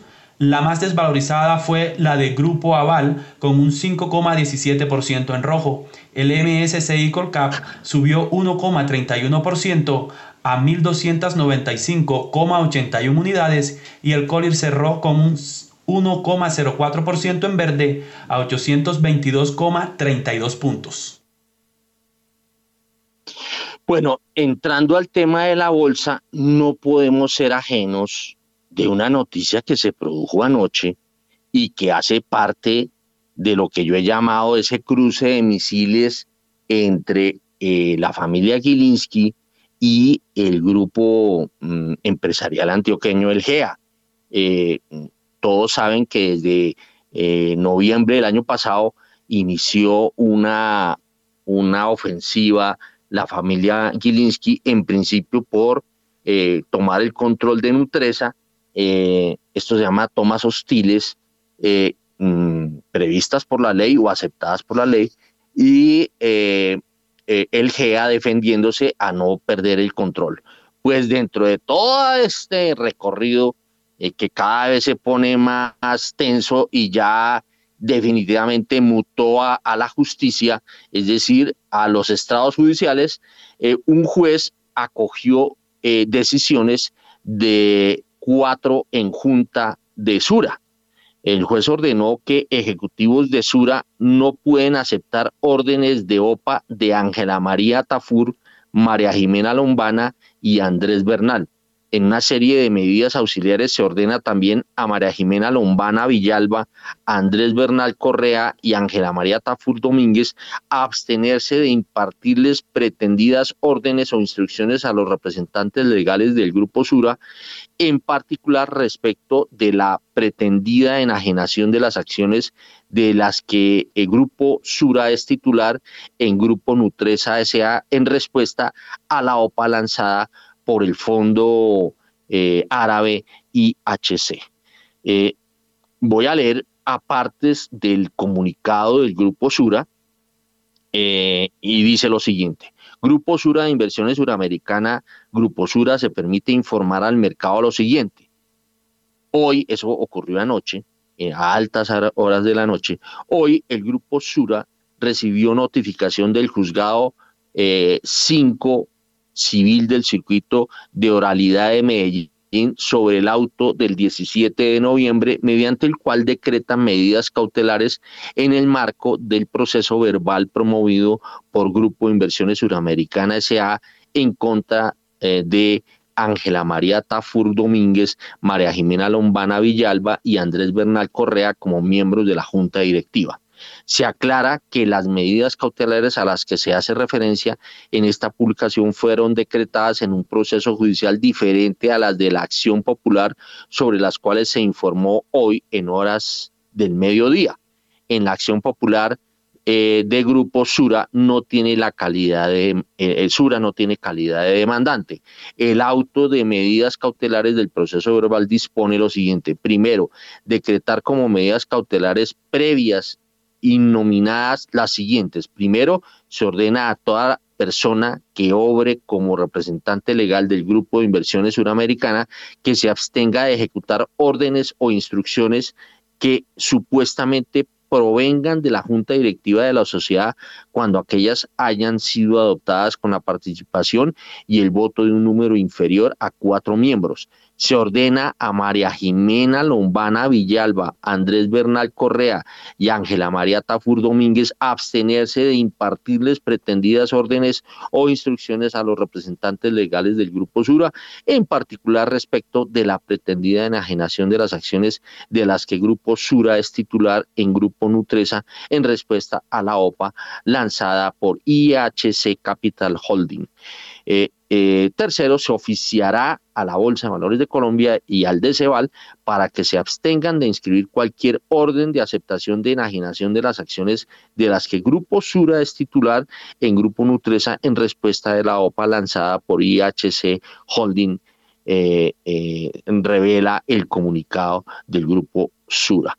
Bueno, esto se puso, mejor dicho, se puso no, se viene poniendo cada vez más color de hormiga. A ver, José Miguel Santamaría, usted que es un conocedor del tema bursátil, ¿cómo es este rollo tan complicado?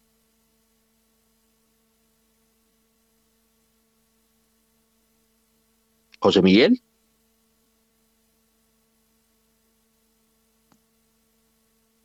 Bueno, no está José Miguel, entonces vámonos. Eh, eh, José Miguel no lo veo acá. Está eh, en este momento conectado. Bueno, me tocó preguntarle a usted, Camilo Pérez del Banco de Bogotá. Camilo, muy buenos días. Don Héctor, muy buenos días. ¿Cómo va todo? Buenos días también para la audiencia. Pues Héctor, este es un tema que, que es relevante claramente por la magnitud de los recursos que puede representar en algún momento para el mercado cambiario y obviamente, pues eh, desde el punto de vista también empresarial, eh, aquí el punto es que este tipo de decisiones y lo que, lo que se viene podría dilatar bastante eh, dicha entrada de recursos y pues el impacto definitivo sobre las, las compañías. Vamos a ver qué, qué, sucede. Usted es un conocedor bastante amplio de la historia de lo que fue una disputa parecida hace ya unos años que terminó en tribunales y pues que, nos tiene hoy. Yo creo que también es parte de la historia que nos tiene parados hoy acá con ese tema. Sí, señora. Bueno, ha habido tanta cosa que ya uno, eh, digamos, a mí no me sorprende lo que está pasando y eso lo cantó hace un año, primera página. A ver, Daniel Escobar, eh, ¿cómo ve este, este embrollo? Pues Héctor, complicado. Lo que debería ser algo de tema financiero se volvió algo de tema legal. Eh, y yo creo que aquí el mensaje es clarísimo, Héctor. Eh, los minoritarios tienen muy poca voz y si tiene voto no importa. Así es, este, ese es un problema grave eh, de nuestras organizaciones en el mundo bursátil. Son las 7 de la mañana y 24 minutos, no podíamos dejar pasar esta noticia que se produjo en la noche y que primera página ya la reportó. Eh, a esta hora está con nosotros eh, el profesor César Ferrari, que mm, durante mucho tiempo ha sido analista de primera página radio y que ahora está eh, asesorando al actual gobierno. y lo trajimos a colación porque pues por ahí vimos una versión según la cual eh, él estaba proponiendo, a raíz de todo lo que está ocurriendo, estaba proponiendo intervención eh, de precios eh, y, e intervención cambiaria. Profesor César Ferrari, a ver, sé que está de viaje, sé que va para Lima, su tierrita, pero cuéntenos en un par de segundos cuál es la verdadera realidad de esto. Héctor, buenos días, gusto de saludarte. Mire, en realidad no voy a Lima, voy a Pasto, o sea, voy un poco más cerca. Ah, va a Pasto, ah, yo pensé que iba para la tierrita. Bueno, cerca, cerca. No, no, no, no, no, no. Oiga, pero sí quiero dejar bien en claro que yo no apoyo, ni recomiendo, ni, ni tengo nada que ver con controles de cambio, controles eh, de precios. Me parece que son inadecuados, inoportunos y que generan muchos problemas más de las soluciones. Eso sí quiero ser muy claro. Lo que yo dije ayer en un evento en relación con el Sistema Nacional de Competitividad que lidero de, como asesor económico del presidente, es que el país no puede seguir teniendo una volatilidad tan grande en la tasa de cambio. Y además que para ser competitivo tenía que tener unos costos financieros que se acercaran a los internacionales y unos costos de electricidad que también se acercaran a los internacionales. Porque queremos que las empresas sean grandes, crezcan, sean competitivas, sean rentables. Y eso pasa porque los costos con los cuales producen eh, sean menores que los precios a los cuales pueden vender. Y eso tiene que ver con esos aspectos importantes eh, que acabo de mencionar. Pero nada más, yo no dije otra cosa y no sé quién entendió tan mal que seguramente estaba absolutamente despistado. Una pregunta adicional, para poder tener, em, digamos, para que no haya esa volatilidad, ¿cuál sería el remedio? ¿Sería una, una actuación del Banco de la República eh, eh, con ese objetivo. una actuación del Banco de la República el mercado cambiario, como se hace en, muchos países, particularmente Perú lo hacen y lo hacen con éxito y mantienen una tasa de cambio más o menos estable. Eso, eso no es ningún misterio. Y, supongo que deberían estar haciéndolo, pero, pero hasta ahora no se ha hecho. En algunos años en Colombia se ha intervenido en el mercado cambiario por parte del Banco de la República comprando y vendiendo dólares para mantener más o menos una tasa que no se revaluara mucho particularmente. Eh, me acuerdo que eso pasó hace algunos años cuando bajó tanto. Rodríguez propuso una intervención a través de, como el, del, del, esquema de derivados, ¿no? Una intervención vía, vía eh, operaciones que no le cueste mucho al banco eh, en materia de reservas, ¿no? Eso es otro mecanismo, o sea, hay muchas formas de, actuar y tal vez lo, lo más indicado sería ascultar cómo son o las operaciones que se realizan exitosamente en otros países para tratar de evitar esa volatilidad que no podemos tener. Eh, imagínense un inversionista que un día amanece mirando una tasa de cambio que está, eh, qué sé yo, en 4.000 y luego al día siguiente en 4.500 y luego baja otra vez a 3.800. Y entonces, ¿cómo definen sus proyectos si con esa volatilidad que por supuesto impacta sobre las rentabilidades y entonces así la inversión se paraliza. Ese es un problema muy serio eh, que tienen nuestras economías, que tiene en particular la economía colombiana de hace muchos años. Y entiendo que ha habido otras personas que también han sugerido lo mismo. Yo vi ayer también un Twitter de Juan Carlos Echeverry que también decía desde el año 2010 he venido pidiendo de que cese esta volatilidad cambiaria que le hace daño a las, a las inversiones. Pues eso es un poco lo que necesitamos. Bueno, muy bien. Bueno, profesor, muchas gracias por esa precisión y espero que tenga muy buen viaje a Pasto, que uy, el, el, los aviones aterrizando en Pasto se mueven muchísimo. Eh, entonces, ojalá no se mueva mucho en el, avión en el que se va a transportar. Listo, muchas gracias. Y, y quédate en bueno, muy bien. inquietud. Bueno, son... que tengan buen día. Gracias, eh, profesor. Lo mismo. 7 y 29, nos vamos con los tres pegaditos. ¿Cómo andan las tasas de interés? En primera página radio. La tasa interbancaria para hoy es de 11,01%. Subió dos puntos básicos frente a la tasa vigente del jueves. Los tres con vencimiento en julio de 2024 subieron 24 puntos básicos a 12,24%. Entre tanto, los tres con vencimiento en noviembre de 2025 subieron 27 puntos básicos a 12,90%. Los tres con vencimiento en junio de 2032 subieron 21 puntos básicos a 13,50%. Los tres con vencimiento en octubre de 2034 subieron 39 puntos básicos a 13,67%. Y los tres con vencimiento en octubre de 2050 subieron 24 puntos básicos a 13,45%. La VR para hoy es de 321,0320 unidades y la DTF esta semana es de 12,71%. En primera página radio, el informe de las monedas.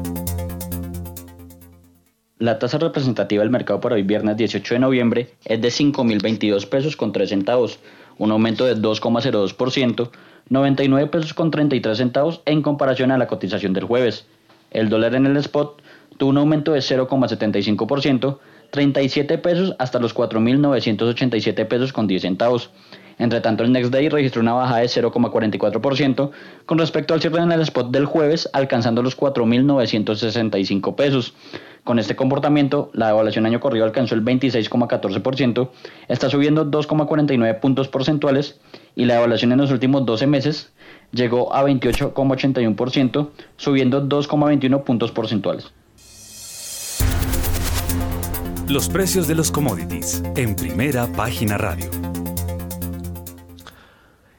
El petróleo de referencia Brent llega a 89 dólares con un centavo el barril, pierde 0,86%, mientras que el WTI llega a los 81 dólares con 30 centavos el barril, desciende hasta ahora 0,42%. La onza de oro sube 0,08%, se cotiza en 1.764 dólares, mientras que la plata se recupera 1,19% y ya llega a 21 dólares eh, con 22 centavos. Por su parte, la libra de azúcar sube 0,56%, llega a los 19 centavos de dólar mientras que el café se recupera 2,27% hasta ahora y se cotiza en un dólar con 59 centavos la libra.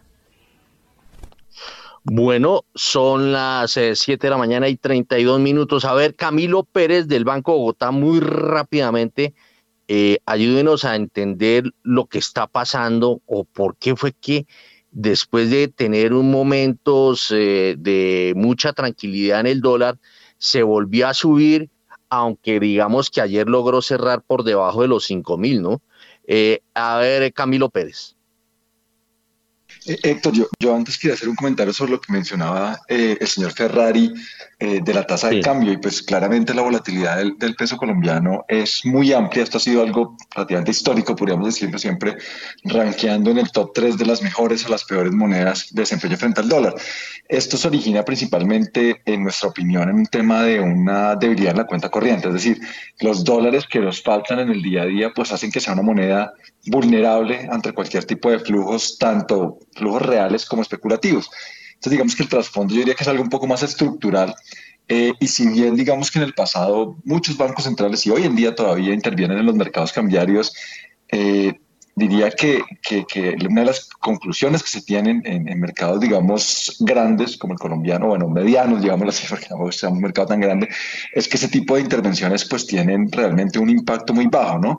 Eh, sobre todo esas que se realizan con la venta de reservas internacionales o la compra de reservas internacionales en su momento y, tienen, digamos, unos riesgos importantes de, de, de pues de de, pérdida de ese colchón efectivamente. Yo, yo ahí pues quedo muy sorprendido y, en la medida en que pues esta, eh, el señor Ferrari tiene un cargo tan importante en el gobierno, pues digamos que ese tipo de, de, recomendaciones pues yo creo que son bastante relevantes a la hora de, de entender que pueden ir el mercado cambiario. Claro, el Banco de la República es un ente totalmente independiente que toma sus decisiones eh, de manera independiente del gobierno, pero pues eh, sin lugar a duda eh, todavía pensar en este tipo de, mecanismos para controlar la volatilidad de la tasa de cambio es llamativo, es llamativo pues por el debate que se puede dar y el, impacto que puede tener estos mercados.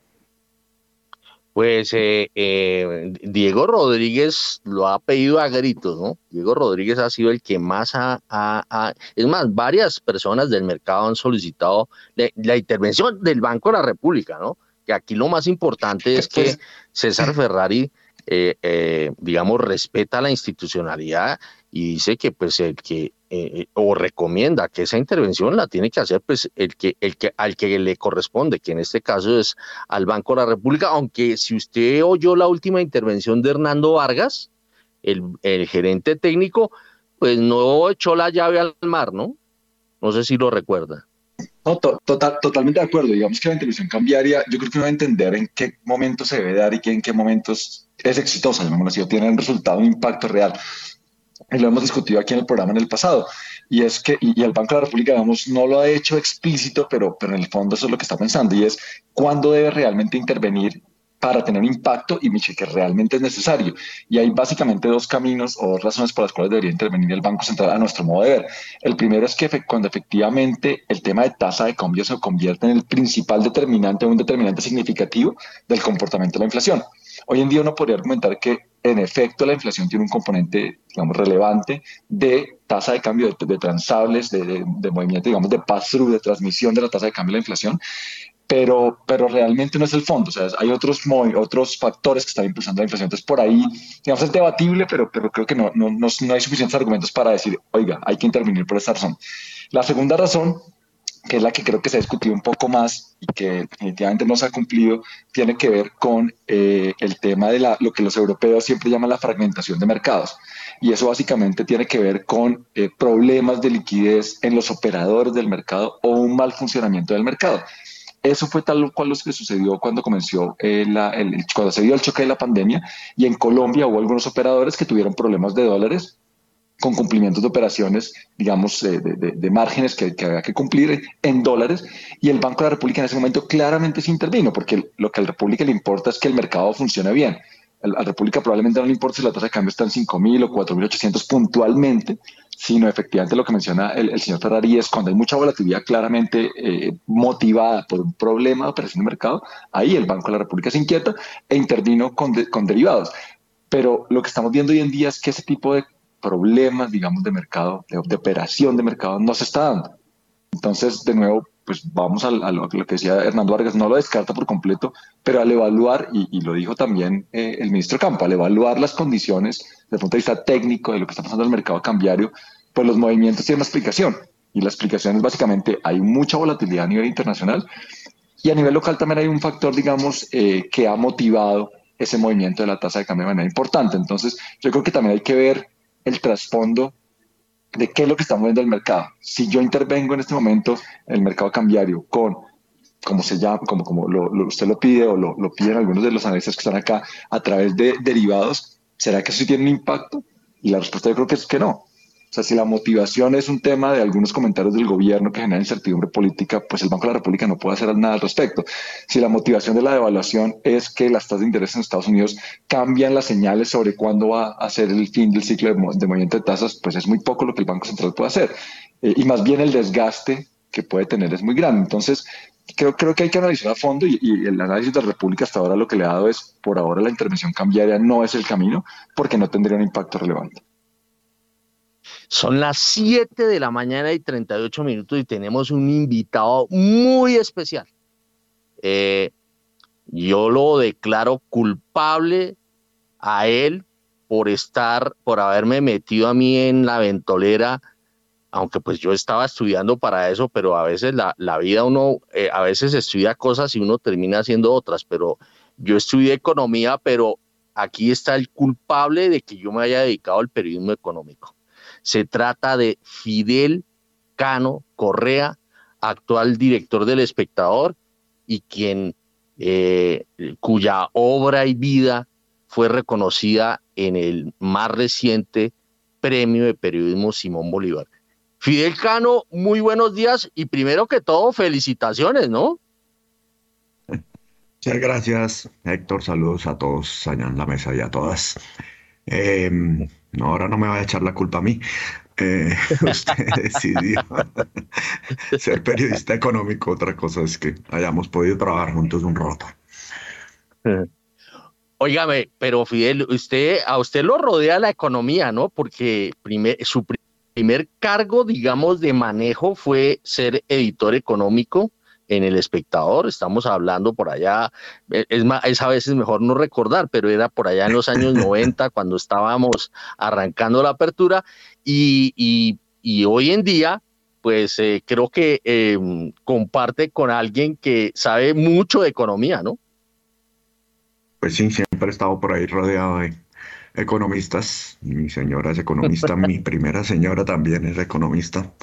Tengo muchos amigos economistas y y sí, como dice, bien temprano en los 90 estuvimos dirigiendo la sección económica y, usted luego tomaría esa, esa bandera y llevaría el diario económico a, todo lo que fue. Óigame, eh, eh, Fidel, bueno, eh, ¿cuánto lleva dirigiendo el espectador? Llevo desde el 2004. Estoy como director del periódico. sí bastante. Bueno, yo le voy a hacer una pregunta. ¿Qué diferencia hay de ese periódico cuando era de su familia al periódico eh, que usted dirige, pero cuya propiedad es del Grupo Santo Domingo? Pues digamos, por fortuna, tenemos unos dueños muy respetuosos del, del periodismo y, de, y que conocen, digamos, la historia del espectador y por qué el espectador es es lo que es para Colombia, porque es necesario, digamos. Entonces han sido sumamente respetuosos. Pero por supuesto que una cosa es, eh, pues uno tener una junta de una familia de periodistas a tener una junta de, de gente pues que está pensando más en los negocios. Entonces, digamos que no hay ninguna presión, no ha habido intervención, pero por supuesto eh, pues los temas que se tratan son menos periodísticos y más de esta crisis de los medios últimamente y ver de qué manera logra uno poner en negro este negocio. Óigame, ¿cuál ha sido desde el punto de vista periodístico el momento más crítico y el momento, digamos, que le generó más emoción, dejando a un lado lo, de, lo del premio de, periodismo, ¿no? Eh, ¿Cuáles son esos dos momentos tan diferentes? Pues yo creo que el momento muy límite fue cuando el periódico se volvió semanario durante un tiempo, ¿no? Eh, realmente ese fue como un, un punto límite, pues digamos que me haya tocado vivir a mí, porque el espectador ha tenido momentos límite durante toda su vida. Pero ese momento sí fue como, como una mirada, en ese momento pues era como del ahogado al sombrero, ¿no? Teníamos una edición dominical algo fuerte y y nos aferramos a ella, pero dejar de circular entre semana en ese momento pues era algo impensable, pues era algo realmente muy duro. Y en ese sentido pues también el día en que volvió a circular a diario con el impreso pues fue un momento también muy especial, ¿no? Porque pues de alguna manera significaba que habíamos sacado adelante ese barco que parecía hundirse y y que la misma necesidad, digamos, de las audiencias pidiendo que hubiera otra voz eh, en el periodismo escrito, eh, pues fue muy, muy importante, digamos, y animó a, los dueños a, hacer esa inversión que no fue pequeña en ese momento. Eh, entonces son dos momentos y posiblemente hoy en este mundo digital no suenen tan significativos, pero en aquel momento fueron dos momentos muy especiales de, de, la, de este de mi mandato, pues en el, cuando se volvió semanario no era el director, pero ya estaba en el periódico. Y luego sí la restitución de la edición diaria fue ya bajo mi mandato. Oiga, pero usted ha pasado por todo. Yo me acuerdo que era, arrancó como reportero deportivo, inclusive en una oportunidad me, me chuteó una, mi primera, mi primera y única incursión en el periodismo deportivo fue porque usted un día me dijo, oiga, ¿por qué usted no va y cubre un, tengo un, tengo un compromiso, vaya y cubre el, eh, una cosa de básquetbol y yo fui, eh, usted pasa por el periodismo deportivo, periodismo económico, es editor político de la competencia del espectador, que es el tiempo, y, está en el otro lado, porque usted creo eh, estuvo asesorando a la Embajada de Colombia en Estados Unidos, bueno, en fin, ha estado en, en todo lado. Su conclusión sobre, eh, digamos, está sobre ese, ese, ese, ese paso por tan diferentes lados en torno al periodismo colombiano?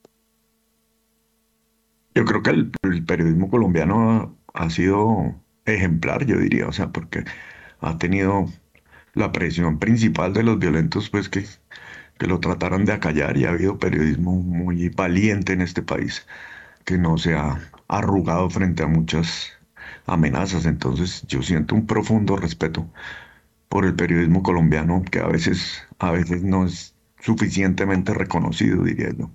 Por supuesto, en el periodismo colombiano pues hay de todo, ¿no? Hay, hay buenos y malos profesionales, pero yo creo que en general los mismos premios, pues si vimos, si vemos toda la cantidad de premios que se entregaron antier, eh, pues es de gente que está haciendo la tarea. Por supuesto, pues el, negocio y la profesión han ido cambiando con las nuevas realidades digitales y están en, está en un momento, digamos, de, baja credibilidad, también porque hemos cometido muchos errores, pero creo que este ambiente de las redes sociales pues le, le pega muy duro al periodismo como una información diferencial, digamos. Y cuando hay periodistas que no cumplen su labor, pues eso nos termina pegando a la credibilidad de todos. Entonces creo que tenemos un reto por delante muy grande los periodistas para, para recuperar el valor del buen periodismo frente a las audiencias. Esa era una pregunta que le iba a hacer porque yo, yo le, le paré muchas bolas a su intervención y, y, usted hay un momento en que se lo dedica a eso, que es, eh, eh, digamos que hay eh, como, como, como existen las redes sociales y todo ese cuento, pues eh, las personas a veces, eh, estamos hablando de los lectores, a veces de pronto no se dan cuenta si lo que están leyendo es una verdadera nota periodística o una, como dicen por ahí, una nota aceitada o comprada o comercializada que ahora eh, a veces eh, desafortunadamente se da este tipo de periodismo en donde no se le advierte al lector que es una nota comercial. ¿Cómo manejar esa situación y cómo hacer valer el verdadero periodismo? Pues yo creo que tenemos que mejorar, digamos, los periodistas tenemos que ser mucho más abiertos a esa relación con las audiencias, em, de manera precisamente de ser mucho más transparentes con lo que hacemos. Em, yo sí, digamos, creo que es una lucha que tenemos que dar los periodistas por, por hacer esa diferencia, digamos, de qué es comercial y qué no es comercial, donde media, digamos, una intervención comercial en una información. Ah, pero lamentablemente las presiones, digamos, y las variables del negocio están tendiendo hacia allá, digamos. Es, muy positivo, por supuesto, la democratización de la información y que y no necesariamente solo los periodistas pueden producir información, pero este fenómeno de los de las grandes figuras, digamos, los influencers, los TikTokers, los YouTubers, toda esta gente, que hay alguna muy buena y muy responsable, pues también lo que han generado es que la publicidad esté buscándolos para, para poner la información que ellos quieren y, y con facilidad, digamos, pues por unos pesos dicen lo que las empresas o incluso los, los políticos o cualquier tipo de interés quiere que digan em, y ellos no tienen ningún problema y eso presiona a que ahora los anunciantes crean que los medios eh, debemos actuar igual y que debemos disfrazar de información lo que es publicidad. Em, entonces eso le pone unas presiones muy grandes a los medios y si nosotros caemos en lo mismo, pues dejaremos de ser necesarios los periodistas en realidad. Yo voy a tocar la varita mágica y lo convertí otra vez en editor económico. ¿Cómo abordaría usted esta realidad económica en donde vemos que el precio del dólar se ha disparado, la inflación se ha disparado, eh, mm, las relaciones entre el mercado y a veces eh, eh, los planteamientos que hace el actual gobierno, pues a veces como que, como que no hay una, una buena fluidez ¿Usted qué haría si fuese hoy en día el editor económico del espectador? Pues yo diría que lo que más tenemos que tener los periodistas es prudencia, ¿no? Frente a, todos estos movimientos, por supuesto, la situación económica mundial está muy alborotada eh, y eso pues para una economía pequeña como la colombiana pues la zarandea de manera brutal y tanto más pues con todas las incertidumbres que genera la llegada de un pues un gobierno de izquierda digamos con planteamientos eh, de alguna manera diferentes a los que usualmente el mercado está acostumbrado a, a manejar. Entonces hay que ser muy prudentes tan mucho más que el gobierno digamos frente a los mensajes y de qué manera uno los interpreta, ¿no? Porque si, nos, si nosotros nos volvemos caja de resonancia de la, de la locura y de la incertidumbre, pues solamente vamos a generar un, un escenario que nos va a afectar a todos y a la economía colombiana en particular. Entonces yo lo que pediría es mucha prudencia, vayamos a fondo, vayamos con los expertos, eh, entendamos también que estamos frente a un gobierno que tiene un mandato de cambio eh, y que no podemos pensar que todo va a seguir siendo manejado como hasta ahora. Eh, ellos tienen que manejar ese cambio, pero tienen que manejarlo pues con prudencia y con sensatez y con y entendiendo las consecuencias de cada paso que vayan dando. Pero eso sería como mi recomendación a mi equipo y es hoy en día mi recomendación al equipo que actuemos con, con prudencia y no echándole gasolina al debate nacional. Óigame, una cosa, y, la mayoría de los medios uno los ve con camisetas, y yo la única camiseta que le he visto últimamente a usted es la de Santa Fe, por fortuna. Entonces, ¿cómo, cómo, cómo e, e, evitar eso, no? O sea, a mí se me hace tan harto que, que lo traten de identificar a uno, ¿no? Sí, bueno, es parte también de lo que hablábamos antes, ¿no? Un poco la, la tendencia en las redes sociales es esa de, de la camiseta y de alguna manera las audiencias están premiando es, es eso, ¿no? Eh, y creen que cuando un periodista se pone una camiseta, ese sí está siendo valiente y está diciendo las cosas de frente, cuando pues los periodistas tenemos que, que tomar distancia, ponernos unos pasos al lado de los hechos y, y tratar de mostrarlos con el mayor equilibrio posible. Por supuesto, pues con un punto de vista eso es inevitable, pero, pero no tomando partido. Infortunadamente, pues las audiencias están premiando eso y los algoritmos, pues ni hablar. Em, entonces, todo eso también se vuelve una presión en contra del buen periodismo. Es Fidel Cano Correa, filósofo, ¿no? Filósofo, periodista económico, deportivo, político, director del espectador, pero se me olvidó eh, hacer alusión de algo que eh, no he comentado y es el más temido defensa central que tuvo el espectador, ¿no? por ahí me regañan todavía gente que le ha dado patadas por ahí de vez en cuando, sí. Oiga, Fidel, lo felicito de verdad y, espero que eh, siga convirtiéndose en un ejemplo para las nuevas generaciones. No diga que está viejo porque me hace sentir re viejo. bueno, no, nada. Ahí seguimos, ahí seguimos dando la batalla y muchísimas gracias por la invitación. Bueno, bueno, es Fidel Cano Correa, el actual director de El Espectador. Ahora sí, vámonos con el corte de comerciales, eh, Juan Sebastián, porque estamos recolgados. Yo elegí para que las instituciones trabajaran sin descanso por mi seguridad y la de nuestra ciudad. Trabajamos en equipo con Fiscalía, Policía y organismos de investigación para sacar delincuentes de las calles. Tenemos 2.279 capturados, más de 464 bandas desarticuladas y más de 350.000 armas incautadas. Trabajo que da resultados.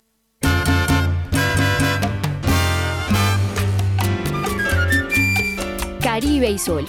Viernes y sábados desde las 8 de la noche hasta que salga el sol.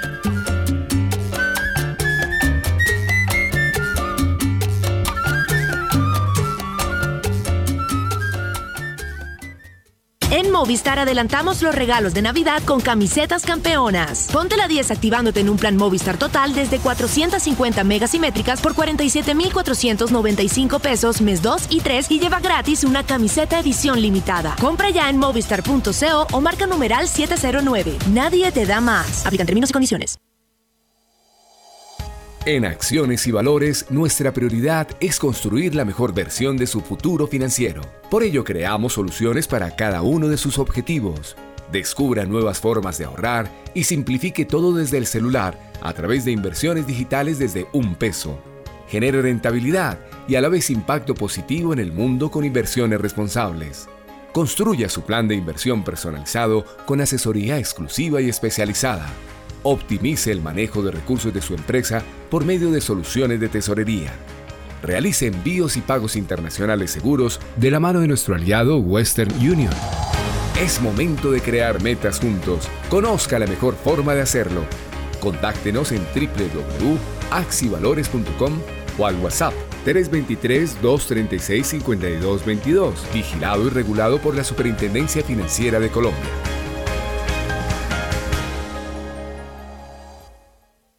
Sistema, correo de voz. Abuela, te he estado llamando como loco. Dile a mi mamá que ya llegué y dile también que ya pude afiliarme al sistema de salud. Y no se les olvide solicitar la encuesta ven. Luego se afilen al régimen subsidiado y listo. Mijo, me estaba llamando. Llevaba como media hora dejándote un mensaje. Yo soy migrante, tengo Cisben y confirmo cada cuatro meses que sigo viviendo en Bogotá para mantenerme en el sistema de salud. Infórmate en saludcapital.gov.co. La Bogotá que estamos construyendo. Secretaría de Salud, Alcaldía Mayor de Bogotá.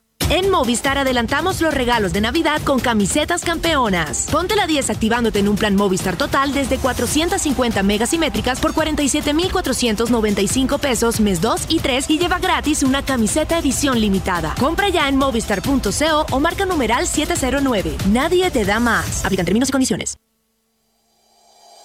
En Acciones y Valores, nuestra prioridad es construir la mejor versión de su futuro financiero. Por ello, creamos soluciones para cada uno de sus objetivos.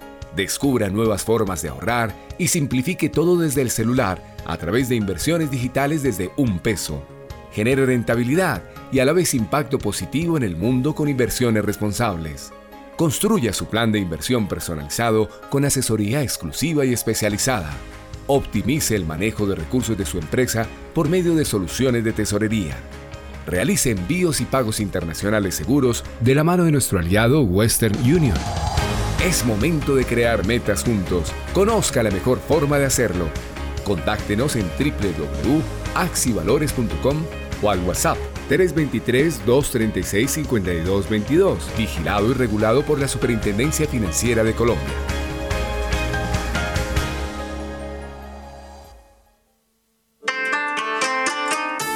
Aquí Asia. Su magia, su cultura y la importancia de su economía en el mundo hoy. Voces y sonidos del continente más extenso y poblado de la Tierra en Aquí Asia. Los sábados a las 9 de la mañana. Dirige y conduce Rosa Cárdenas.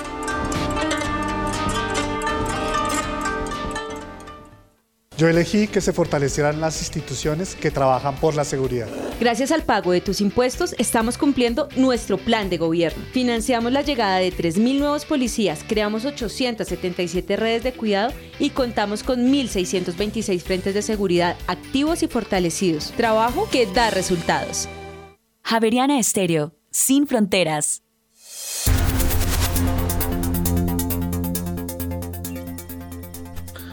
En Colombia tenemos las 7 de la mañana y 58 minutos. Continuamos en primera página radio y los futuros eh, de Estados Unidos previo a la apertura de los mercados. El Dow Jones eh, se recupera 0,5%, mientras que el Standard Poor's eh, sube 0,70%, lo mismo que el Nasdaq 100 que sube a esta hora 0,88%, los futuros mm, de Wall Street. Óigame, Daniel Tamara, nos conectamos con usted porque tenemos novedades en relación con la reforma tributaria y su aprobación en relación con la conciliación. La plenaria de la Cámara de Representantes, al igual que el Senado el miércoles, aprobó la conciliación de la reforma tributaria que apunta a recaudar cerca de 20 billones de pesos en 2023 y 23 billones de pesos desde 2026.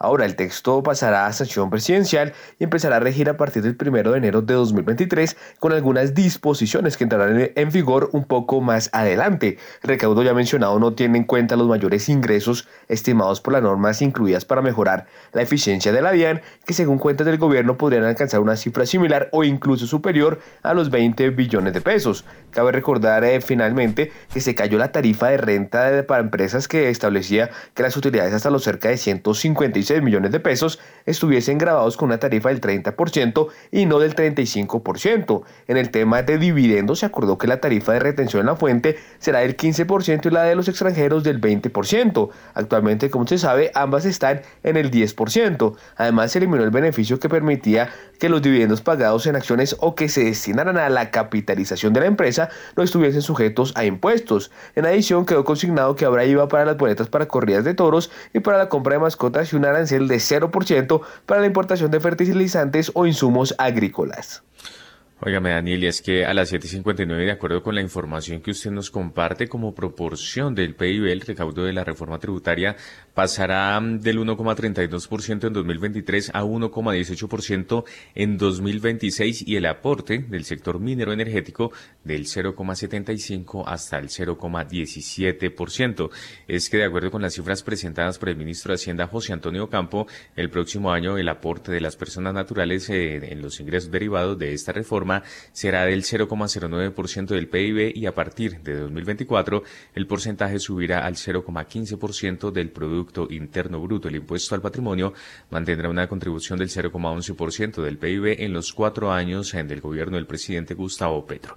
Las personas jurídicas aumentarán su peso del 0,27% del PIB en 2023 a 0,40% hacia final de la actual administración y los impuestos saludables tan solo aportarán 0,01% del PIB el próximo año, pero la cifra aumentará hasta el 0,25% en el año 2025. 8 de la mañana punto pausa y ya volvemos.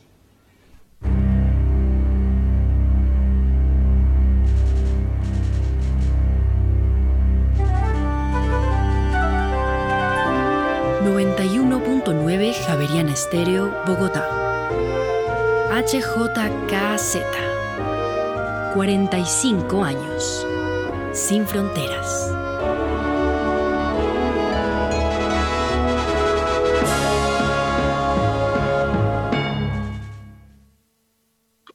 Son las 8 eh, de la mañana y un minuto. Eh, bueno, a las 8 de la mañana y un minuto eh, les cuento, venga a ver cómo, cómo iba. Todavía no hay apertura, ¿no? Por acá me están diciendo que todavía no hay apertura del precio del dólar. Venga a ver eh, yo quiero mirar es el pronóstico. El pronóstico de primera página dice, eh, va como al ritmo del premarket, que estaba entre 4.950 y 5.000. El, el pronóstico de primera página es entre 4.950 y 5.030. Pues lo veo con más posibilidad de estar en el, en el, eh, en el mundo de los, nove, de los 4.900 más que en los 5.000. Bueno, vamos a ver qué sucede con esto. Bueno, son las 8 eh, de la mañana y dos minutos. Eh, seguimos, seguimos con, con Daniel Támara en materia macroeconómica, Juan Sebastián el gobierno colombiano desindexará todos los productos y servicios del salario mínimo y los atará a la inflación básica, algunos por decreto y otros por ley. Esto fue lo que dijo el ministro de Hacienda, José Antonio Campo. Eh, el Consejo de Ministros aprobó el lunes eh, como una de las medidas en contra de la inflación que vamos a, proceder a desindexar del salario mínimo eh, todos los productos. la discusión es que hay unos de decreto y otros de ley. Entonces vamos a hacer los dos, vamos a sacar un decreto eliminando la indexación del salario mínimo de una gran cantidad de productos y servicios. Eh, al mismo tiempo habrá una ley, un proyecto de ley para desindexar los que son, están establecidos por ley. O sea, esa es una decisión que tomó el Consejo de Ministros el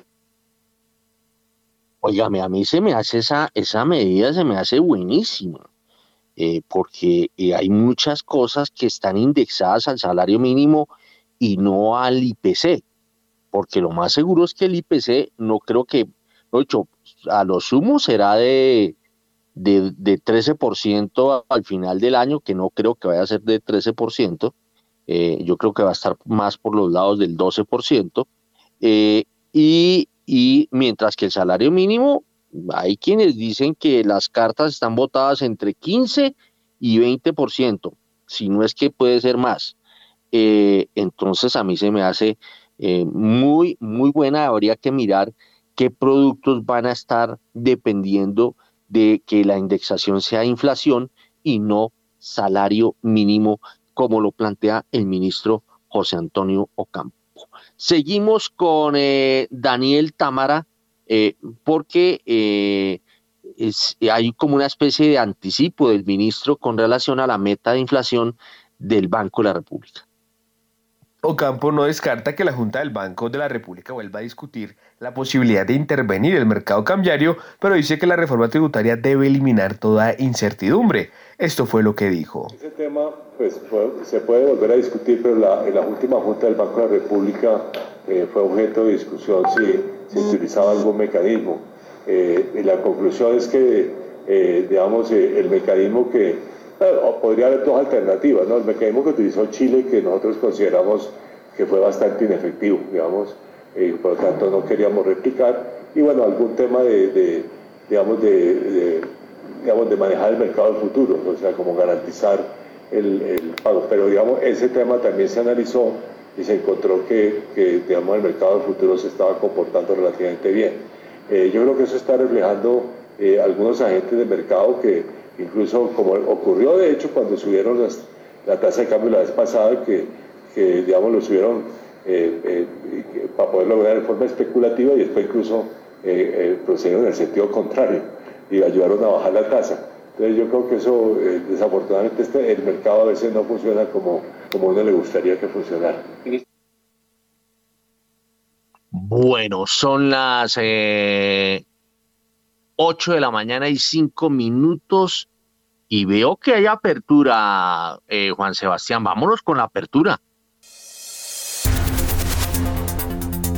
A esta hora, abren los mercados en Colombia. Bueno, el mercado está abriendo a esta hora 4.960 pesos con 15 centavos. Hay que decir que el, eh, dólar había cerrado en la jornada de ayer en el spot, había cerrado en 4.987 pesos, eso significa con 10 centavos, eso significa que está retrocediendo de 4.987 a 4.960, es decir, la de vuelta es aproximadamente de unos 27 pesos si mis cuentas aritméticas no me fallan. Eh, bueno, esa es una muy buena noticia. ¿Cómo? 27 cerrados. A ver, eh, 27 cerrados. Y, eh, eh, creo que ahí hay unos centavitos que nos estamos robando, pero bueno, está por el lado de los 27 pesos cerraditos. Mm, ¿Qué más tenemos, Juan Sebastián? Muy bien, pues a las 8 y 7 tenemos más información con Daniel Tamara. ¿De qué se trata, Daniel?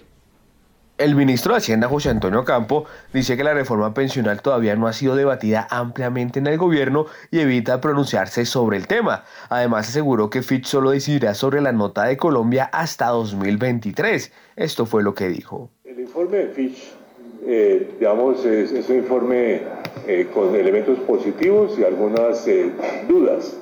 Esperamos reflejarlo, digamos, en la reunión que tuvimos nosotros con el con los, eh, los, los, pues, las personas de Fitch que vinieron a, eh, digamos, lo que al final nos dijeron es que básicamente va a depender de los resultados del año entrante, eh, cuál es la evaluación que hacen ellos.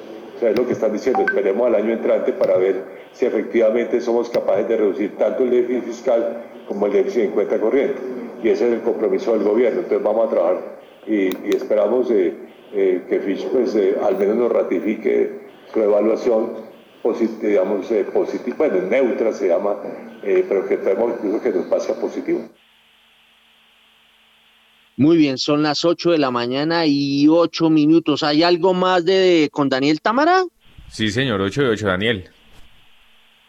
El ministro de Hacienda, José Antonio Campo, anticipó que la meta de inflación del Banco de la República para el próximo año estaría en torno al 7% y asegura que la tasa de interés real ya es bastante alta. De acuerdo con el jefe de la cartera de Hacienda, los alimentos han sido una fuente muy importante del aumento de la inflación en Colombia. La inflación básica, que es la relevante para la toma de decisiones del Banco de la República, está ya por encima del 8%. El viernes de la semana que viene, que hay junta del banco, se espera anunciar la inflación esperada para el año entrante, que, como una, que será como una especie de meta más bien para 2023 y que estaría en torno al 7%, que es la meta que se tiene en el Ministerio de Hacienda. Según Ocampo, la respuesta del Banco de la República ha sido muy fuerte en cuanto a controlar la inflación, el aumento de las tasas de interés ha sido el más alto en la historia y la tasa de interés real ya es bastante alta. En este caso, en tasas de interés eh, se consideran ligeramente contraccionistas en el contexto actual. Bueno, son las 8 de la mañana y 9 minutos. Eh, vámonos con Daniela Tobón, que está pendiente de la cumbre de energía, de petróleo, gas y energía. Eh, a ver, eh, Daniela, eh, ¿está ya en Ágora o no? Hola Héctor, acá estamos muy pendientes de lo que está pasando en la cumbre, por supuesto de petróleo, gas y energía. Pues déjeme contarle lo que pasó en el segundo día. El balance es que hubo mucha menos asistencia del primer día de la inauguración y bueno, escuchábamos también lo que decía el doctor Lloreda, que hablaba un poco del tema del gobierno. Pues ayer no hicieron presencia la viceministra de Energía que estaba agendada para compartir un panel con, con los asistentes, no hizo presencia tampoco el ministro del Interior y nos acaban de confirmar que el presidente Gustavo Petro tampoco estará el día de hoy en la ceremonia de clausura. Entonces, eh, eso es por parte del gobierno nacional, pues tuvimos presente también al director de Planeación Nacional, como decía Lloreda, el señor Lloreda. Escuchemos un poco lo que dijo ayer durante su intervención transición energética, industria, economía limpia. Todos sabemos que este es un proceso transitorio. Ustedes que están en el sector, nosotros como gobierno, avancemos. ¿Cómo medimos el avance? A mí me decían en el plan de desarrollo, ¿cuántos años calcula usted y cuántos años va a poner como meta para lograr la descarbonización? Yo, yo no sé, nadie lo sabe. Si ustedes miran las bases del plan, nosotros queremos poner unos indicadores básicos. Venimos de un plan de 1900 páginas y 1200 indicadores. Hoy tenemos unas bases de 230 páginas y 20 indicadores. Díganos ustedes cuál es el indicador para confirmar que avanzamos en la transición energética. Es una invitación que les hago. ¿Cuál es el indicador? Esa era la invitación del director nacional de planeación, que era eh, la parte ahí del gobierno que se pronunció un poco el día de ayer. Por parte del gremio, de las empresas, de las petroleras, estuvimos escuchando al presidente de Canacol, que habló un poco de, de todo este tema de la posición del nuevo gobierno y de cómo lo ven ellos desde el punto de vista de empresas. Escuchemos lo que dijo el señor Charles Gamba, presidente de Canacol. Las empresas grandes, todas están aquí. Tenemos suficiente portafolio para sobre. No es muy preocupante. Obviamente, mientras estamos aburridos en Colombia, vamos a buscar proyectos de Colombia. Los grandes van a seguir aquí, van a seguir mirando por oportunidades. Pero el impacto por las empresas pequeñas va a estar muy duro. Las empresas que tienen solo uno o dos contratos, ellos no tienen espacio. ¿Y qué va a pasar? Si ellos van a tener descubrimientos interesantes, ¿dónde van con esos? Obviamente, eso es una oportunidad por los grandes a consolidar, comprar los pequeños. Y por la, última, la última dato sobre eso, los, los nuevos, las empresas que quieren entrar para no pueden. Ellos van a buscar oportunidades, en mi opinión. Yo le traduzco un poco lo que decía el señor Gamba, porque su español no es un poco entendible. Él decía que no están muy preocupados por el tema de, de, la posición del nuevo gobierno y además recordaba algo muy importante, y era que durante el segundo periodo del presidente Santos no se firmó ni un solo contrato de exploración de hidrocarburos. Entonces, ellos decían, no estamos muy preocupados en el tiempo en que estemos un poco aburridos en Colombia, que nos vamos a hacer nuevas inversiones, pues saldremos a buscar ya sea en países como Guayna o Ecuador. Esto decía el presidente de, de Canacol, que además sí decía que obviamente pues el tema va a estar por, por parte de esas empresas que quieran venir a invertir en Colombia durante estos cuatro años, pero ellos han dicho que tienen suficiente portafolio para poder sobrevivir este tiempo. El día de hoy, Héctor, pues tenemos la cancelación del presidente Gustavo Petro, que no va a estar, pero sí estará el presidente de Ecopetrol, Felipe Bayón, va a estar presente hoy a las 11 acá en la cumbre petrolera de, que termina el día de hoy. Muchas gracias, Daniela, por toda la información. Son las 8 de la mañana y 13 minutos. Yo les cuento que el precio del dólar sigue bajando. Hay un nuevo mínimo. Está, venga a ver cuánto, eh, me reportan que está en 4.948 pesos. Es el nuevo mínimo y aquí me, me, me reporta Nicolás también, Nicolás, que es 4.948 pesos con 10 centavos, para ser más precisos, ¿no? Muy bien. Bueno, a ver, eh, Juan Sebastián, creo que hoy cumplimos, ¿no? 8 y 14, o, tiene algo por ahí. Ah, no, Varela, Varela. Varela. Don, William Varela, el, el, el, el, el, el, eh, el reporte político. A ver, William Varela, no me va a resultar con audios de políticos, ¿no? Eh, buenos días, Héctor. Allá para cerrar la emisión de primera página, pues le cuento. Eh, radicada la ponencia del proyecto bianual de regalías. Ese proyecto bianual de regalías sale por 31.3 billones de pesos. Mire, año 2023 y año 2024, el gobierno de Gustavo Petro recibirá regalías por 31.3 billones de pesos. La ponencia fue radicada, ya fue publicada en primera página, en nuestra página web. El 96% de estos recursos de estos recursos corresponden a ingresos corrientes de 29.9 billones del sector y los cuatro restantes a ingresos de capital. La totalidad de estos últimos provienen de rendimientos financieros de 1.3 billones. Eh, ahí está explicadito cómo va a ser eh, eh, el manejo de los recursos que tendrá a su cargo la Agencia Nacional de Minería, el Ministerio de Minas y las demás entidades. Oro, plata y platino van a dar buena platica.